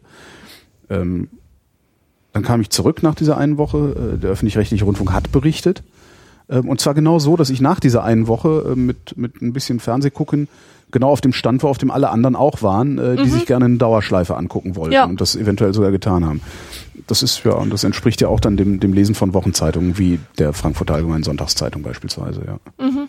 Ja, ja, ja. Holgi, ich mhm. muss jetzt auf einen Geburtstag, deswegen müssen wir jetzt Was? schon die Höf Höflichkeitsfrage aber, einleiten. Aber ah, das ist doch. Ja, dann, dann mach mal. Äh, äh, obligatorische Höflichkeitsfrage von Lescher. Wie geht es uns heute? Gut. Es geht mir gut. Punkt. Mir, mir geht's auch gut und ich finde es aber schade, das muss ich nochmal schnell erzählen, dass äh, ich meine Geschichte am Anfang nicht erzählen konnte, weil, weil ich dir wieder reingequatscht habe. Ja, weil du Fuck. reingequatscht und weil du dann, weil es dann oh. direkt weiter, weil ich habe ja von Salem erzählt, von diesem scheiß Internat. Mann, ne? das ey, du musst mich dann immer bremsen, wenn ich dir reinquatsche. Ich merk das doch selber nicht, weißt du doch. Ja, aber ich will jetzt erzählen schnell, okay, weil schnell. das ist das ist ein großer Grund, warum es mir eigentlich gut geht. Und ähm, also in in Salem gibt es einen äh, gibt es den Affenberg und der Affenberg, das ist ein Affenpark beziehungsweise ein Affenwald. Äh, man bezahlt acht Euro und dann betritt man den Wald der äh, wirklich riesengroß ist, aber für Touristen ist der Raum ein bisschen kleiner. Und dort leben frei Berberaffen. Das heißt, man spaziert durch den Wald, guckt so hoch auf den Baum und da flackt da so ein kleines Äffchen und schläft. Und äh, man kann sich am Eingang eine Handvoll Popcorn nehmen und dann die Äffchen füttern, die auf solchen, auf solchen Geländern sitzen. Und du hältst denen das, das Popcornstück hin und die greifen mit ihrem kleinen Patschehändchen in deine Hand und nehmen sich das raus und mampfen das. Und dieses, äh, das war für mich ein solches Erlebnis, das hat mir wirklich das Herz geöffnet und äh, mich so richtig happy gemacht. Das war so schön schön. Und äh, außerdem gibt es da auch Störche. Das sieht man auch nicht jedes Mal, dass irgendwie 20 Störche auf einem Haufen über, über dir hinwegfliegen. Ähm, eine, eine sehr, sehr gute Sache. Das, ähm, das, das wollte ich nur erzählen. Das war die Vrindheit. Wir danken für eure Aufmerksamkeit. Ja.